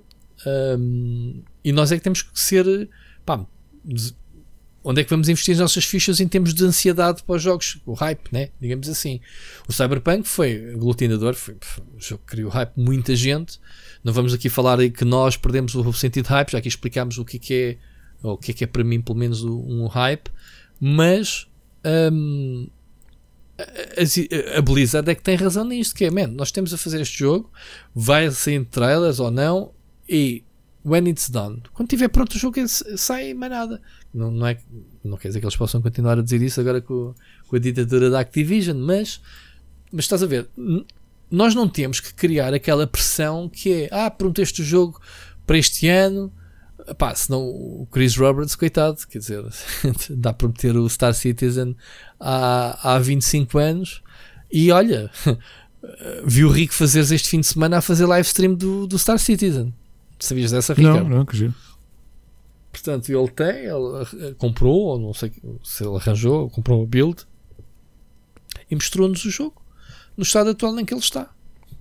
Naves brutais, naves grandes, pá, também foi para mostrar o computador topo de gama dele que ele tem agora. Portanto, se há jogo que não está sequer otimizado, ele Star Citizen parece que foi um, um bom teste, digamos assim, da máquina. Mas estás a ver, Ricardo? Eu, eu acho que as editoras não têm. Nós não podemos cobrar a ninguém datas, de, seja do que for.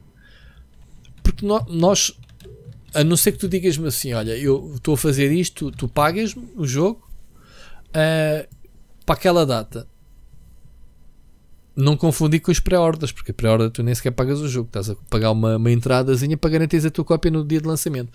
Essa cópia de lançamento, o jogo até pode ser cancelado e tu fizeste a pré-order, não é? Lembro-me lembro que há uns tempos que havia um tipo qualquer que mostrou quando saiu o Duke Nukem Forever que mostrou uh, o talão da pré-reserva dele desde que o jogo foi anunciado. Uou. O gajo ainda tinha aquilo, portanto, aquilo estaria válido, essa pré-reserva, foram as voltas que o jogo deu, mudanças de editor e não sei que ainda era válido, não sabíamos. Por isso é que eu pessoalmente não defendo. Que, pá, eu acho que se houvesse uma lei que proibisse uh, as pré-reservas, eu apoiava, eu votava. Pá, ninguém tem que pagar. A reserva é dizeres o teu nome e estou interessado. Quando sair, mandem-me um mail e então, se eu na altura decidir comprar, eu compro. Para mim, isso é que devia ser pré-reserva. É, um, é uma forma de mostrar. Agora, incentivarem-me a, a, pagar adiantadamente, seja completo ou um valor sim, simbólico, ou o que é que seja, porque é a única forma de eu garantir alguns extras que vêm nessa edição de pré-order, que é o que é onde se agarram as campanhas.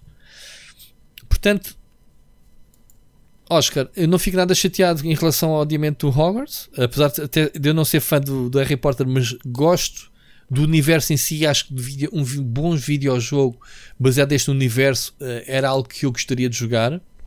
Ok? Não sendo fã, mas acredito que haja muito potencial para fazer coisas giras a nível do open world. Lá está, estávamos a falar dos open worlds, a nível de um Hogwarts aberto a explorar, uh, com todas aquelas mecânicas das magias, etc. Acho que muito giro, que ainda ninguém fez como deve ser mais uma vez a Electronic Arts não soube aproveitar os seus tempos em que teve Harry Potter nas mãos. Ricardo, não sei. Eu tenho algum entusiasmo, por isso quero que o jogo saia o melhor possível, porque é um universo com. O melhor ou o mais rápido? Já queria estar o mês que vem não, a jogar. Não, não, não, não, não, nem de perto nem de longe. Melhor, claro. Por isso, uh, pá, mas uh, continuar a bater no Cyberpunk, pá, ainda esta semana tem sido mais notícias sobre notícias do Cyberpunk e continua-se a alimentar esta cena. Jesus. Uh, agora, esta semana a polémica, já que falamos nisso, foi que o pessoal se pôs a comparar. Pá, puseram a dizer que o jogo só está em produção desde 2016.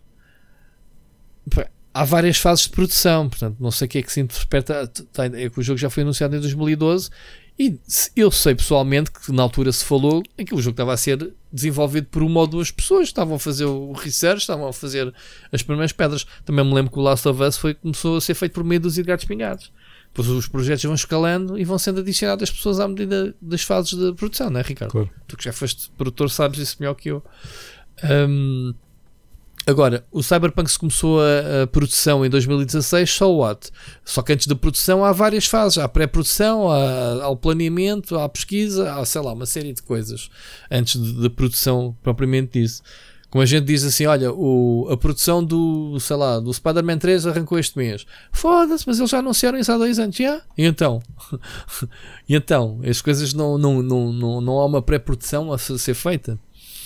Uh, depois comparou-se que o, o trailer que foi mostrado em 2018 e aí já meto aí já, já meto as minhas reticências que é o efeito Killzone, né? porque mais uma vez a indústria é cíclica e, e mais uma vez se cometem certos erros comunitários. Lembras-te da polémica do trailer do Killzone 2 que, que foi, era um CGI e, e, foi vendido como motor de jogo e uhum. depois quando se descobriu foi o arco da velha. Depois o estúdio acabou por provar quase que se aproximava daquilo que, que foi feito no trailer, mas o trailer não era motor do jogo. Um, eles próprios disseram que era aquilo, era work in progress, que, da, da CD Projekt. A work in progress havia montar um, uma demo daquelas uh, a dois anos do jogo sair, obviamente metade das cenas não estavam feitas, portanto havia ali coisas que eram uma espécie de placeholders ou que, que, que até foram alteradas no, no entretanto, porque eles foram por outras direções, que era isso que se propõe. Uh, e, e, o pessoal estava-lhe a cobrar uh, coisas que desapareceram desse tal trailer, demo, que saiu há dois anos, que não está no jogo agora. Estás a ver para onde é que já vai as cenas da cobrança, digamos assim.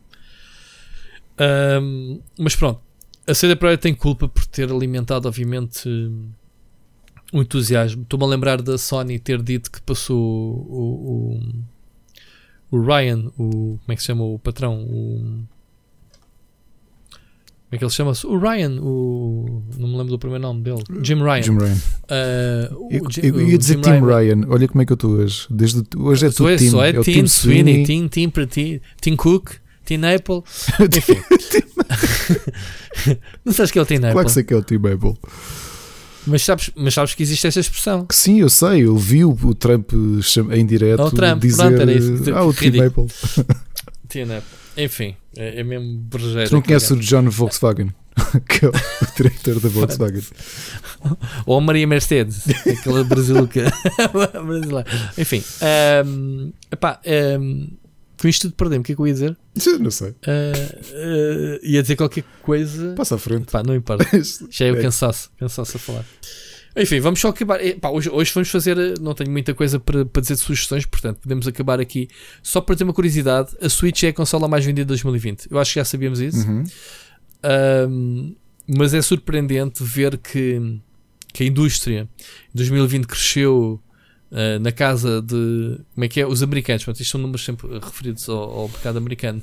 Que houve, eles gastaram mais 25% em relação ao ano passado. Lá está, Covid, uh, isolamento um, houve um crescimento de 27% no, no, ano inteiro, portanto, em, em dezembro só a indústria faturou qualquer coisa como 7,7 uh, bilhões, portanto, mil milhões de dólares. E ao longo de todo o ano faturou 56,9 mil milhões de dólares. Estamos a falar aqui de muito dinheiro. Muito dinheiro que a indústria faturou. Vamos só aqui fazer rapidamente o top. A Switch foi o hardware que mais vendeu o ano passado, portanto estamos a falar à frente da PlayStation 4, à frente da PlayStation 5, da, da Xbox One, etc. Um, jogos, os jogos mais vendidos não foi o Cyberpunk como se esperaria ou pensaria, mas sim o Call of Duty, para não variar, pois. o Black Ops Cold War. Foi o jogo que em todas as plataformas mais vendeu. Em segundo lugar, então surge o Cyberpunk. Uh, apesar de. Está aqui neste top que é da. Uh, como é que se chama a entidade que fez isto? A NPD, portanto, tem reputação. Um, há um asterisco no Cyberpunk que diz que não está incluído as cópias digitais. Portanto, eu acredito. Assim, a semana passada tínhamos feito aqui uma, uns números muito interessantes do Cyberpunk. Portanto, não, eles não dizem que vendas, portanto, dizem só: olha, este é o primeiro lugar, este é o segundo. Uh, mas o Cyberpunk, neste caso, as contas. Aliás, o Cyberpunk e outros tantos títulos, os, o asterisco diz que não, não estão incluídos no digital. Temos então o Assassin's Creed Valhalla em terceiro, Spider-Man Miles Morales, o NFL, Animal Crossing, lá está. Vendeu quantos? 26 milhões e não é o jogo mais vendido do ano, Ricardo. Logo aí tens uma referência. Mais uma vez, não inclui digitais. Enfim, podíamos estar aqui a falar eh, de todos os jogos. O jogo que mais vendeu da Nintendo Platform foi o Animal Crossing, claro.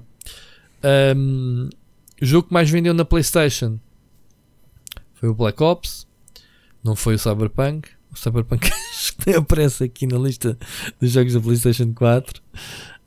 Um, na Xbox também foi o Black Ops e logo de seguida Modern Warfare, que é um jogo do ano passado para vermos a falta de exclusivos da Xbox, o que é que faz aos tops.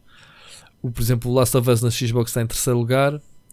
Ah, o Modern Warfare também aparece em segundo. Pronto, eu estava aqui a xingar a Xbox não ter exclusivos e afinal, tanto na PlayStation como na Xbox foi onde vendeu mais. Um, enfim, muito interessante este top. Se alguém quiser depois o link, eu posso passá-lo para ver com mais cuidado. Mas é engraçado ver então, Ricardo, ficaste admirado da Switch eh, ser a consola mais vendida Não, de, de todo. 2020, De todo. Coisa- mas sem ter um grande catálogo. Não, Tiveste o não, Animal Crossing o, a segredo, puxar. o segredo foi o confinamento. Eu conheço imensa gente eh, cá em Portugal que comprou logo, foi- pensou, pá, vou comprar. É agora.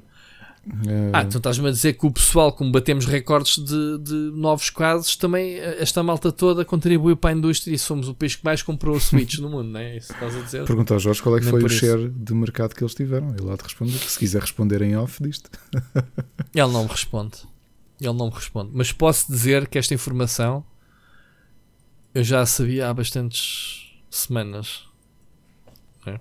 Que a Switch, eh, obviamente, em off, a gente não pode divulgar, mas a Switch não, não, não sabia que era a que tinha vendido mais, mas sabia que tinha vendido bastante. Bah, obviamente ninguém vai dizer que a consola não está a vender, não é? Portanto, este número só, isto só justifica, digamos assim, o, o que é dito. Às vezes a- as pessoas estão a vender o seu peixe, né? e a gente não sabe distinguir se estão a falar mesmo a sério, né? ou se só apenas estão a vender o. não dar a parte fraca, né? digamos assim. Em Portugal não sei, estamos a falar do mundo, obviamente. Gostava de saber números para Portugal, mas sabes que não, não, há, não há ninguém que te diga números, eh, Ricardo.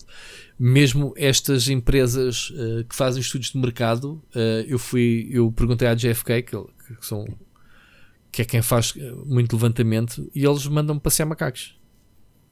Dizem que não fornecem números de vendas de videojogos e consolas em Portugal. Tipo, mas a gente gostava de saber tipo, qual é os jogos, qual é as consolas que mais vendem, não damos este número. Eu não percebi qual é que é o tabu em Portugal disso. Portanto, Nintendo, Jorge, Gonçalo, Sandra, João, Manel, pá, pessoal que trabalha nas id- qual é que é a cena? Não se, não se dizer. Tu sabes, Ricardo, qual é? O quê? Não, não sei. A justificação. Ah, Pensei que, não se ias, percebe pensei que me ias pedir eh, números. Não, não te pedi números. Mesmo que tu soubesses, lá está. Não poderias dizer, Exato. porque é um tabu. É isso que eu te estou a dizer. Porque é que é tabu, cara? Qual é que é o problema de se divulgar números? Pronto. Ah, eu, sei, eu sei às vezes porquê. Porque, imagina, porque quando se diz que ah, eh, Periférico X esgotou em Portugal e é fixe vender, e, e vais, vais a ver os nossos, nós, jornalistas e, meios, vamos atrás. Ah, não sei o quê. eh, esgotou em Portugal. O- que pergunta que nós não fazemos era, eu por acaso, desta é à parte, eu faço essa pergunta. E, e se não fizer essa pergunta, eu nem sequer faço a notícia do ângulo que o press kit ou da do press release ou da informação que, que a empresa em si quer passar cá para fora. Portanto, barro logo aí. Que era, ok, o XPTO esgotou em Portugal. E não estamos a falar de consolas. Atenção que eu lido com hardware, com smartphones e tem-me acontecido com isso. Não sei quem, eh, telemóvel eh, que se dobra, esgotou. Não vou dizer marcas. Tirei as ilações que quiser. Esgotou. E a pergunta que eu faço era, ok, e quantos é que foram? E quantos é que eram? E quantos é que vieram para Portugal? E quantos é que vendem? Ah, esses números não podemos revelar. Mano, então isto para mim é cool, porque se vierem três, e se tu vendes os três, esgotou. Agora diz-me lá o que é que é relevante três unidades terem esgotado em Portugal. Não é, Ricardo? E isso aconteceu há muitos anos, lembro. Pá, podemos falar que já com este distanciamento, o Kinect, quando chegou a Portugal, esgotou. Lembras-te dessa notícia? Uhum. Sim, sim. Quant- Quantos é que vieram para Portugal? Pois. 30 unidades. Pá! Porque o headline era esgotou. Esgotou, há muita procura, Jesus. Mas depois esquece. Mas esgotou quantas? Mas olha, eu também vi esse sobre a Xbox Series X e por acaso perguntei a algumas pessoas quanto é que foram para algumas lojas de redes grandes e pronto, e não vou dizer porque me pediram para não dizer. Mas, Oh, estás- então pronto, estás a entrar na cena do. pá, mas é, é, do houve tabu- daquele tipo de tabu. informações que tu pedes e tu sabes isso, és jornalista há, há muito mais tempo do que eu que nem sequer sou jornalista, mas dizem-te. Não me Pá, dão, isto é em não off, me dão eu, números, nem off. Não, não dão. Eh, pá, mas se me dessem off, eu também não os divulgava. Claro. Também sei respeitar as pessoas, obviamente, e sei respeitar isso tudo. Ahm, mas não consigo perceber o tabu das vendas, mas é capaz de ser por aí. Que é a vergonha de dizerem que esgotou para muito poucas unidades. Não estou a dizer que seja o caso, obviamente o nosso mercado já tem algum valor, já tem algum peso, não, não, não, não estamos a falar de peanuts, mas Yeah. Não se percebe. Bom, Ricardo, rapidamente às recomendações. Eu não tenho nada novo a acrescentar esta semana em termos de séries. Tenho o Supernatural The Crown, que já estou na terceira temporada. Estou a gostar. Estou apenas com o choque da mudança de elenco e não consigo encaixar as datas do, de, dos eventos com a mudança de atores. Ou seja, a passagem de uma. Já viste o The Crown eh, toda, não? Não vi todo, não, não, não. não, não. Já, mas estás em que, em que Estou na primeira, fica na primeira, vou ter que rever. Ok, a primeira e a segunda season é com um, um elenco, porque passa-se com eles na juventude e depois dá um salto para uns anos mais tarde e muda um elenco completo, as, as, a rainha, a Elizabeth, etc. E a passagem é feita ali num período em que dizia, man, ela não mudava estas feições para esta atriz. Pronto, houve ali um, uma necessidade de envelhecimento muito rápido de um salto para o outro, ok? Uh, que eu não consigo perceber. E às vezes os timelines não me batem certo, fica ali um bocado confuso. Eles fazem questão de, dos episódios de frisarem que, que ano é que estamos e, e as, as, coisas não me batem bem, porque, porque, porque diz que, que a Elizabeth foi mecânica durante a Segunda Guerra Mundial e ela na Segunda Guerra Mundial dá de eventos de 43, estamos em plena Guerra Mundial. Uh, vê-se ela como uma adolescente jovem, tipo, olha, a partir de agora não vais ser uh, uma menina comum porque és a herdeira e vais ter que começar a ter um comportamento diferente e lições e não sei o quê. E eu penso, então, mas daqui a um ano ou dois ela vai ser mecânica porque aquela aqui ainda está tipo miúda. Parece que não me bate certo as uhum. datas. Bom, mas estou a adorar. O The Crown é muito bom. Comecei a ver Star Trek Discovery que nem maluco, que é uma das melhores séries. Pá, é tão bom. E esta nova série está a ser tão boa também. Vi um filme este fim de semana chamado Outside the Wire. Uh, está no Netflix filme novo, ficção científica, mais ou menos tipo. Uh, a história roda em torno de um, de um piloto que faz lá uma decisão e, e, e morrem dois companheiros de armas. Uh, os chefes dele a dizer não faças isso, não, não faças isso, e ele dispara a cena e, é castigado. E vai castigado, vai ser, é enviado para um, para um campo militar uh, sob a chefia de um capitão qualquer lá que o mandam meter com ele. Ok? Vem-se a saber que esse capitão é um robô humanoide, humano. Okay? A história é essa. E é a relação dele com, com a máquina, os dilemas e a cena de se estás a receber ordens de um robô. Estás a perceber? Uhum. Portanto, é um filme giro, uh, tem alguns twists engraçados. Portanto, vejam o Outside the, the Wire. É um filme novíssimo, é um filme de 2021, para terem uma ideia. Portanto, é uma daquelas produções do Netflix eles que prometeram, não sei se sabes, Netflix tem 88 filmes na calha, agendados para este ano, Uou. uma estreia por semana. Não. Soubeste essa? Não, não sabia.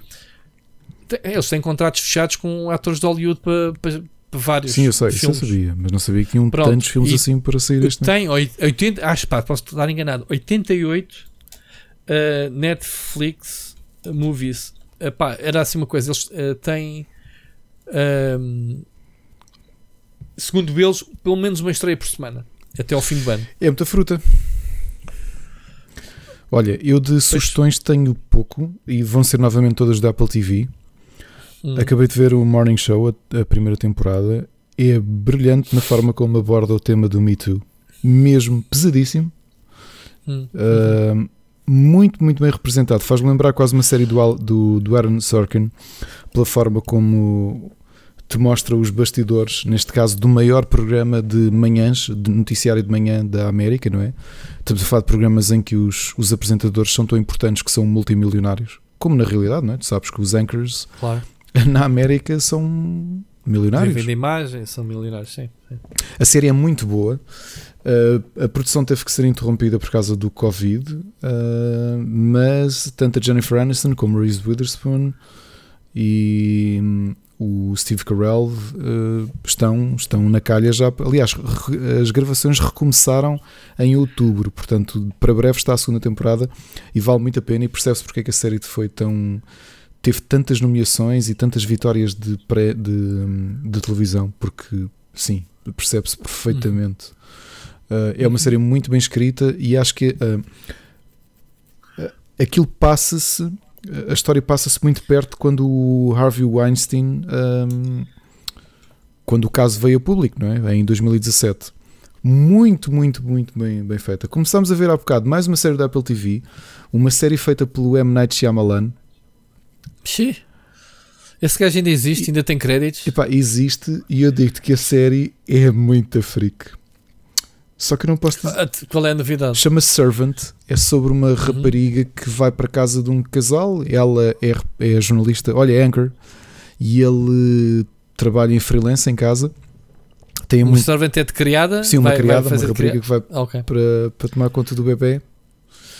Uhum. Epá, só que é daquelas coisas que logo na primeira, no primeiro episódio é uma cena tão chocante que acontece. Nós estávamos a jantar e há uma coisa que Mas acontece com o bebê. Hum.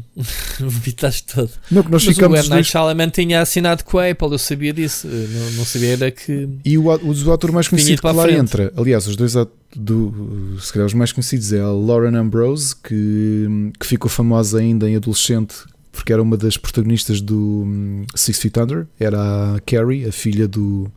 pronto, a, a- a filha mais nova daquela família que, de, que tinha um negócio Uhum. de, de, de funerária. E o Uhum. Rupert Grint, o, o Ron Weasley do Harry, do Harry Potter, que faz de americano, curiosamente. Ok, ok, Epá, ok. eu estou a gostar da série, acho que eu vou ver até ao fim. Já tem duas temporadas, mas é muito freak. E olha que eu, o, o Shyamalan, não posso dizer que o adoro, ah, mas fiquei Opa, ele naquela. só tem um filme para mim que é o Sexto Sentido. É, eu, pá, e pronto, está bem. Vou, o Unbreakable, mais o. O Unbreakable aqueles- e o Sexto a- a- Sentido. A, trilogia. a tri- A trilogia do Unbreakable é giro. Pronto, não vou dizer que não é. Eu não vi, eu não vi Fizer- as últimas, os últimos dois, pá. Não, viste? Não, e são bonzinhos. têm não nomes são? de- É o Split e o Glass. O Split e o Glass. Sim. É, é, o, o, o Split, sobretudo, é muito bom. O Split é, é porque o. Como é que ele se chama? O ator, o, muito conhecido. O que faz de. O James O que faz McAvoy. de.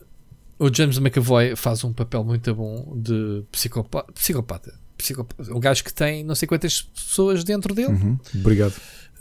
Tem. Ah, é o plot do jogo. É o plot do jogo. é o plot do filme. Obrigado, não estou a dar spoiler. É, o- é- a personagem dele é essa. É um gajo com multi. eh, Eu, eu do. Shyamalan acho que o filme, os dois filmes que menos gosto é o Science, porque é, é- É esquisito. É e ele consegue sempre grandes elencos, mano. O Sainz tem o Mel Gibson E o Joaquin Phoenix. O, Phoenix, é pá, yeah.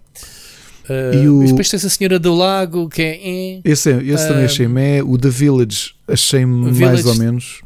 Gostei. Sim, mas depois o desfecho, O- sim, o a desfecho é- daquilo. tipo, é, Quem, quem gozava muito com ele era o Robot Chicken e eu, eu e a Ana temos um reflexo pavloviano quando falamos do Shyamalan, porque eles sempre que falavam do Shyamalan eles diziam What a twist!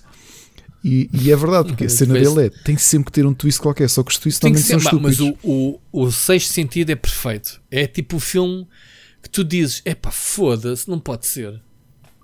Eu não vou dar a dizer isso porque Olha, quem, quem, quem se pode, é um disse- filme para ser uma vez na vida. Olha, mas eu- a segunda eu- vez é, é para confirmar os erros. Não, mas espera, tu- eu já Se te há- disse que só vi o sexto sentido em 2014.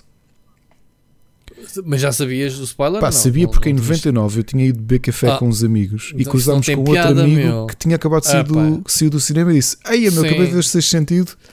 Isto. É pá, pois é mau. E eu em Porque É um 2014 daqueles filmes que só funcionam Se não souberes. Se não souberes. É isso, é. Porque, Repara, Percebes? eu só o vi dá. uma vez e tive a ver o filme todo naquela do. Ah, pois.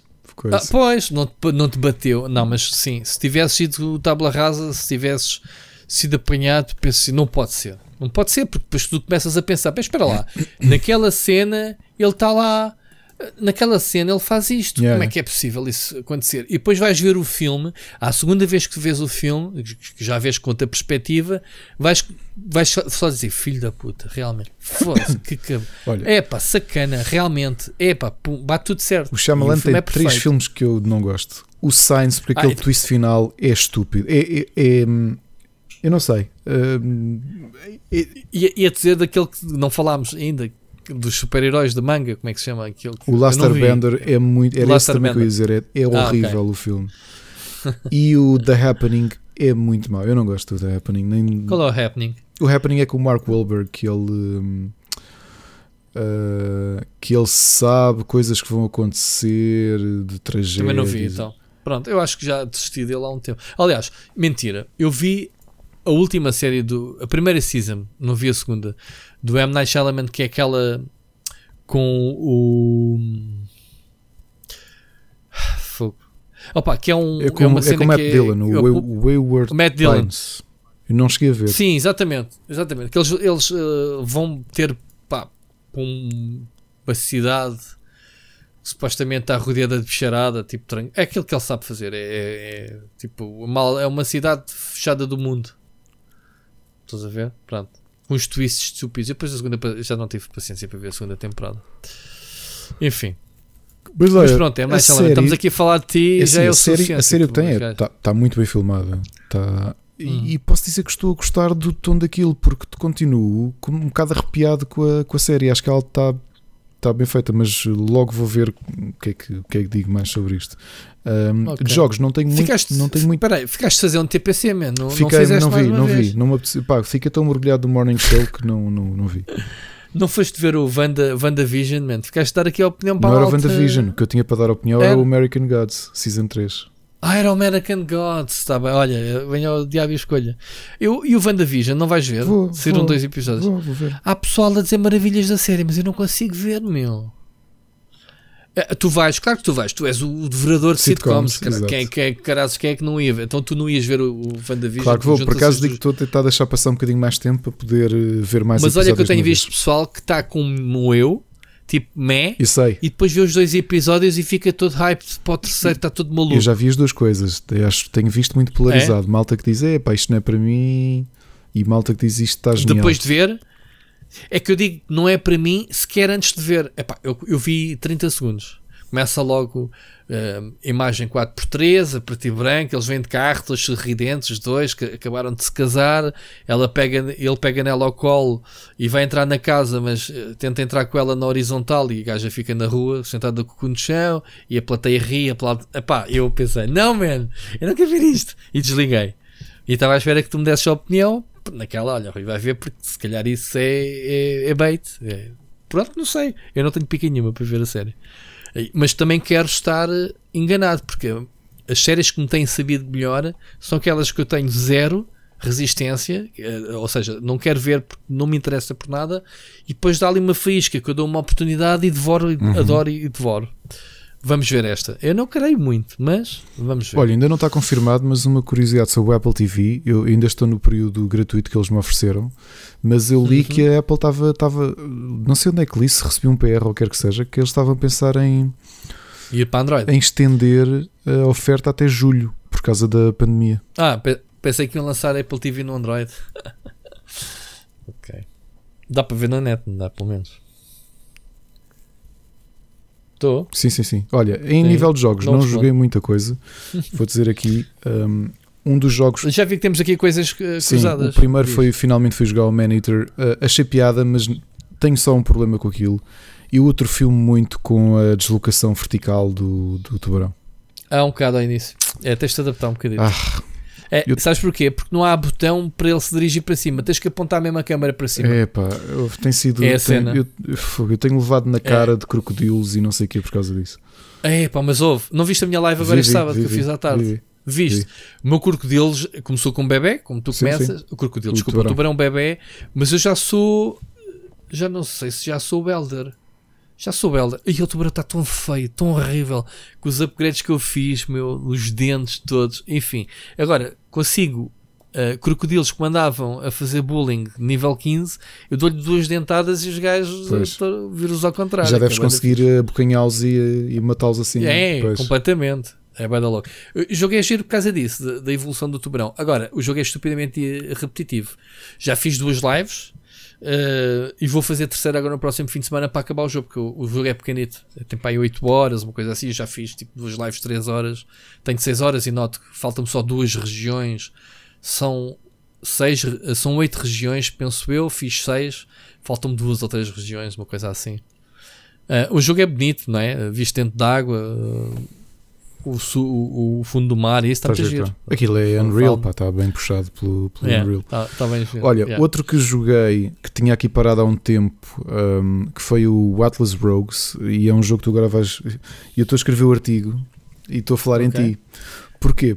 Porque eu começo o artigo com que sai. Estás a falar em mim no teu artigo do Atlas Rogues. E o que é que é o Atlas Rogues? Explica à gente. Tu já jogaste ou não? Não? O Atlas, eu, eu vou dizer porquê. O, o meu título, o título do meu artigo é Mas ainda há géneros que ainda não tenho levado com roguelike. O que é que é o Atlas Rogues? Oh my god. é um não, roguelike. tactical strategy game com roguelike. Ou seja, tu começas. O conceito daquilo é que os teus personagens voltaram atrás no tempo. São uma geração de, de, de guerreiros. Aquilo, o visual é muito Overwatch. Voltaram atrás no tempo para tentar impedir o meltdown eh, da Terra. E tu começas. Não tens praticamente história nenhuma sem ser isso. Tu começas a fazer as tuas missões, que são essencialmente matar toda a gente em quadrícula. Típico jogo. Depois tem, cada personagem tem habilidades diferentes a Overwatch e afins. Se, se morrer a equipa toda, e, ah, e ele dá-te um mês para tu poderes acabar eh, de fazer a run. Se tu morreres, começas com uma geração nova, mantens algumas coisas que conseguiste desbloquear, mas essencialmente é como se fossem um novos colonos que voltaram atrás no tempo e tu estás outra vez a tentar eh, salvar o mundo. E voltas a ter um reset do tempo que tens para conseguir terminar a run que o jogo te deu. Ok. É isso. ok. E outro que eu Não. sei que também está aí na tua lista, hum, eu até te vi em live com ele, é o Scott Pilgrim, que eu não joguei na altura, portanto para mim é estar a jogar pela primeira vez e estou a gostar bastante. Eu joguei, joguei na altura, na, tenho isso na Xbox 360 digital, uma coisa assim. Ah, é um jogo beaten up clássico, o jogo até é pixel art, todo side-scrolling, né? Eh, eu joguei um bocadinho em live agora, mas não tive muita paciência para estar eh, a repetir os níveis, chegares ao fim, perdes, voltas ao início. Pronto, joguei, fiz duas runs, não passei da primeira missão. Também escolhi a dificuldade, acho que era média, mas jogo é difícil. Não sei se estás a achar difícil ou não. Eu achei. A particularidade é que eu estava a jogar em Stadia, sabias? Eu vi, eu vi, eu vi tu dares essa novidade a meio do, do- da live. Eu não queria estar a. Não sei se ao início o pessoal percebeu de eu estar lá a fazer uns preços, tinha de estar atento. Pá, mas é para veres que o Stadia está aí a bombar. Este jogo, obviamente, não sendo exigente, é um jogo de pixel, mesmo que, a imagem não fosse perfeita, passava e o jogo estava fluidíssimo. Não viste? Sim, sim. de, de- de- mesmo uh, a resposta do- dos comandos e isso estava estava bastante bem. Ah, o que é que eu joguei mais? Olha, acabei o Yakuza Like a Dragon ontem. Ontem, sim, ontem. Mentira, num sábado de madrugada, assim é que é, sábado para domingo. Ah, epá, e adorei o jogo. A review está pronta. ah, acabei de metê-la no, no YouTube ao bocado. Vai entrar amanhã. Amanhã, hoje, olha, hoje estão a ouvir, se calhar já está a review, obviamente, no ar. Podem ver a minha opinião. E foi um dos jogos que mais gostei de 2020. Ou seja, já tinha metido no meu top, na altura, ao ponto que tinha jogado, mas tinha que acabar esta história. Está muito louca. Muito louca mesmo. Depois tivemos a jogar o Destiny Behind the Light, eh, o primeiro contacto com a expansão. Pronto, nada de novo em relação a isto. E experimentei ontem, eh, que é um jogo que se calhar vou trabalhar agora, é o Falconeer. Uhum. Não sei se jogaste. Não, não, o Miguel Nogueira que ficou com Oh. esse review. O Falconeer é um jogo muito bonito. eh, que controlamos, é um, é um jogo de ação aérea, digamos assim. Não é um Panzer Dragon, atenção, é mesmo top-down. Controlamos a, a águia, mas achei um bocado foleiro os combates. Não sei se é porque eu não estou habituado. Porque a, águia é muito fluida a navegar, é muito bonita, tem assim um estilo cel shading. Assim. É um jogo indie, é feito por uma, uma equipa muito pequenita, mas é um jogo bonito. É um jogo assim com um mapa aberto. Ahm, os combates é que não me convenceram, mas também estou no início, que é controlas a águia normal e controlas ao mesmo tempo, no caso da Xbox, com o analógico, uma mira livre. Ima- Imagina, estás a jogar o Operation Wolf em, num dogfight, quer dizer, não tens nada para trancar o inimigo, epá, é uma acertares no inimigo que está à tua frente é uma cegada do caraças, quer dizer. Com um rato e teclado, se calhar até lá ia. Tipo, estou a controlar a águia com o rato em cima deles, que o comando não me estava a funcionar muito bem. Portanto, esquisito. Olha, na live também experimentei o jogo que tu me recomendaste. O, o- eu não meti aqui na lista, mas uh, o, o- a demo do. Como é que se chama? Do, das placas, o Pedestrian. Sim, E sim. gostei bastante É também. muito bom. É muito giro, muito giro a forma como tens um cenário tão complexo e detalhado a 3D que, não, que é totalmente passivo. O que Sim, interessa é a ação que se passa nas placas, não é? E isso, esse aspecto, essa estética, gostei bastante. E pronto. Ahm, filmes e jogos é assim. Queria só chamar a atenção, tu não tens música, mas queria-te chamar a atenção, Ricardo, tu como és apreciador, não sei se sabes que o nosso amigo. Sei, eu comprei, eu Bruno Ramos comprei tem o álbum primeiro álbum dele em cassete. Pronto, eu também comprei cassete, tenho, tenho para abrir. E eles têm agora um novo álbum chamado Evil Blues. Pá, isto claramente não é a minha onda, respeito, isto é mesmo daquele. eh, Black metal. Como é que é? Black Metal. Se for como, Black o, novo, metal como o primeiro. Black É, Metal é, cru. é, só que ele tem muito blues, ele mistura, tanto que o álbum chama-se Evil Blues, pronto, logo aqui está o evil do, associado ao, ao black metal mais os blues, digamos assim. Mas pronto, eu vou meter aí depois o link um, do Offmark, que é One Man Band, que ele é, portanto, para quem gosta do género, muito fixe. Pode ser que meta aqui um bocadinho de música a tocar. Olha, eu só tenho aí uma sugestão de uh, board game. Este fim de semana joguei um jogo que fui buscar. Tenho duas sugestões, um board game e um Kickstarter de board games para vos trazer. O Ok. primeiro é o, o board game que é o Fort, é da Leader Games, é um jogo estratégico com um conceito muito a giro. Uh, neste jogo, tu estás a ver aqueles fortes que os miúdos fazem com, com cobertores. Não, aqueles, Sim. aqueles fortes, o cobertor, tipo, Sim, estás claro a ver? estou a brincar. Eu- quem nunca? O- qual é a ideia deste jogo? Uh, tu estás a construir um forte e é um deck builder muito bem pensado em que as cartas são amigos e, e tu tens de os usar para construir o melhor forte e ter os melhores pontos de vitória e essencialmente o melhor grupo de amigos. Uma particularidade: como tu só podes jogar uma carta por turno e as cartas têm naipes e tu podes fazer boost às ações que tomas colocando o mesmo naipe, eventualmente podes ficar na mão cartas de naipes que não jogaste, que são amigos, as cartas são todas diferentes. Então, no final do teu turno, tens de os pôr no teu recreio, virados para os outros jogadores. O que quer dizer que no, no turno deles, na fase de ir buscar novos amigos, eles podem ir buscar amigos ao teu tabuleiro porque tu não brincaste com eles. Sério. Pá, o jogo está muito a giro. Uh, aquilo diz que é a partir dos 10 anos, mas nós experimentámos jogar com o nosso, com, com o nosso filho mais velho, é? Tem, vai fazer 8. É um jogo que só tem ícones, mas não é muito fácil de depreender os ícones todos, porque tens muitas ações diferentes que podes fazer. Por cima, porque cada carta tem um sistema que é a ação pública, que depois todos os outros, como estão a brincar, podem repetir o que tu fizeste, e a ação privada, que é uma coisa que os outros não podem repetir. Agora, é um jogo da Leader Games, a Leader Games que são os autores do Root, do qual eu também já falei aqui, são das, dos, das editoras mais famosas da atualidade. Em nível de qualidade de produção, são excelentes e o jogo é muito, muito criativo, mesmo muito criativo. Pá, quem diria um jogo de estratégia em que tu estás a construir um forte brincadeira, tens o teu recreio onde pões os teus amigos com quem não brincaste, que são cartas, e tens de ir recrutando novos amigos e fazer combinações de cartas com eles. Muito bem pensado, olha, aconselho mesmo. De por cima ele estava na gameplay por 30, 30 euros. É um jogo pequenino até, mas muito, muito giro. Compraste ou Comprei, recebeste para comprei, review? comprei. comprei. Uhum. Kickstarter, que saiu ontem pela Cool Cool Mini or Not, que esses sim os gigantes dos Kickstarters, que fazem sempre milhões com. que foram os autores do, do Bloodborne, por exemplo, fazem sempre ah, um milhão, dois milhões com cada Kickstarter. Depois não lançam os jogos. Lançam, lançam, não, lançam sim, eles são muito certinhos. Estou a brincar. Muito certinhos. Acabaram de lançar um, um conjunto de três, uh, que é o Scooby-Doo The Board Game, o Teen Titans Go e o Looney Tunes. Podem ser comprados em separado ou em conjunto. Cheio de miniaturas uh, pintadas. licenças para isso. Pumba, pumba. Uh, miniaturas pintadas, os jogos estão com muito bom aspecto, mas também a Cool or Not está habituada a fazer os jogos Isso vai tudo deles. para a Ana Barbera, não? Diz, diz. Isso vai tudo para a Ana Barbera, essas receitas disso. Uh, eles já tinham feito um jogo que eu gostei muito, joguei só uma vez o ano passado, antes do confinamento, aqui com o Machado, que foi o Wacky Races. Lembras-te do Wacky Races? Uhum. Claro. Pronto, eles fiz... aliás, tu Tem o podes... Motley e isso ou como é que é? tens os bonecos, os, os personagens todos são miniaturas. Eles fizeram todas, todas, Ok. todas. Exato. Mas parecem jogos interessantes, ainda por cima, como são os personagens que nós conhecemos desde sempre. uh, é- estejam atentos, porque ainda por cima, como isto, a Culmini or Not, não, os campanhas deles não demoram e muito. Para quando o Zé Colmeia e o, Não, e o Pica-Pau. Esses não têm ainda. Uh, e o Pica-Pau também não é da Hanna-Barbera.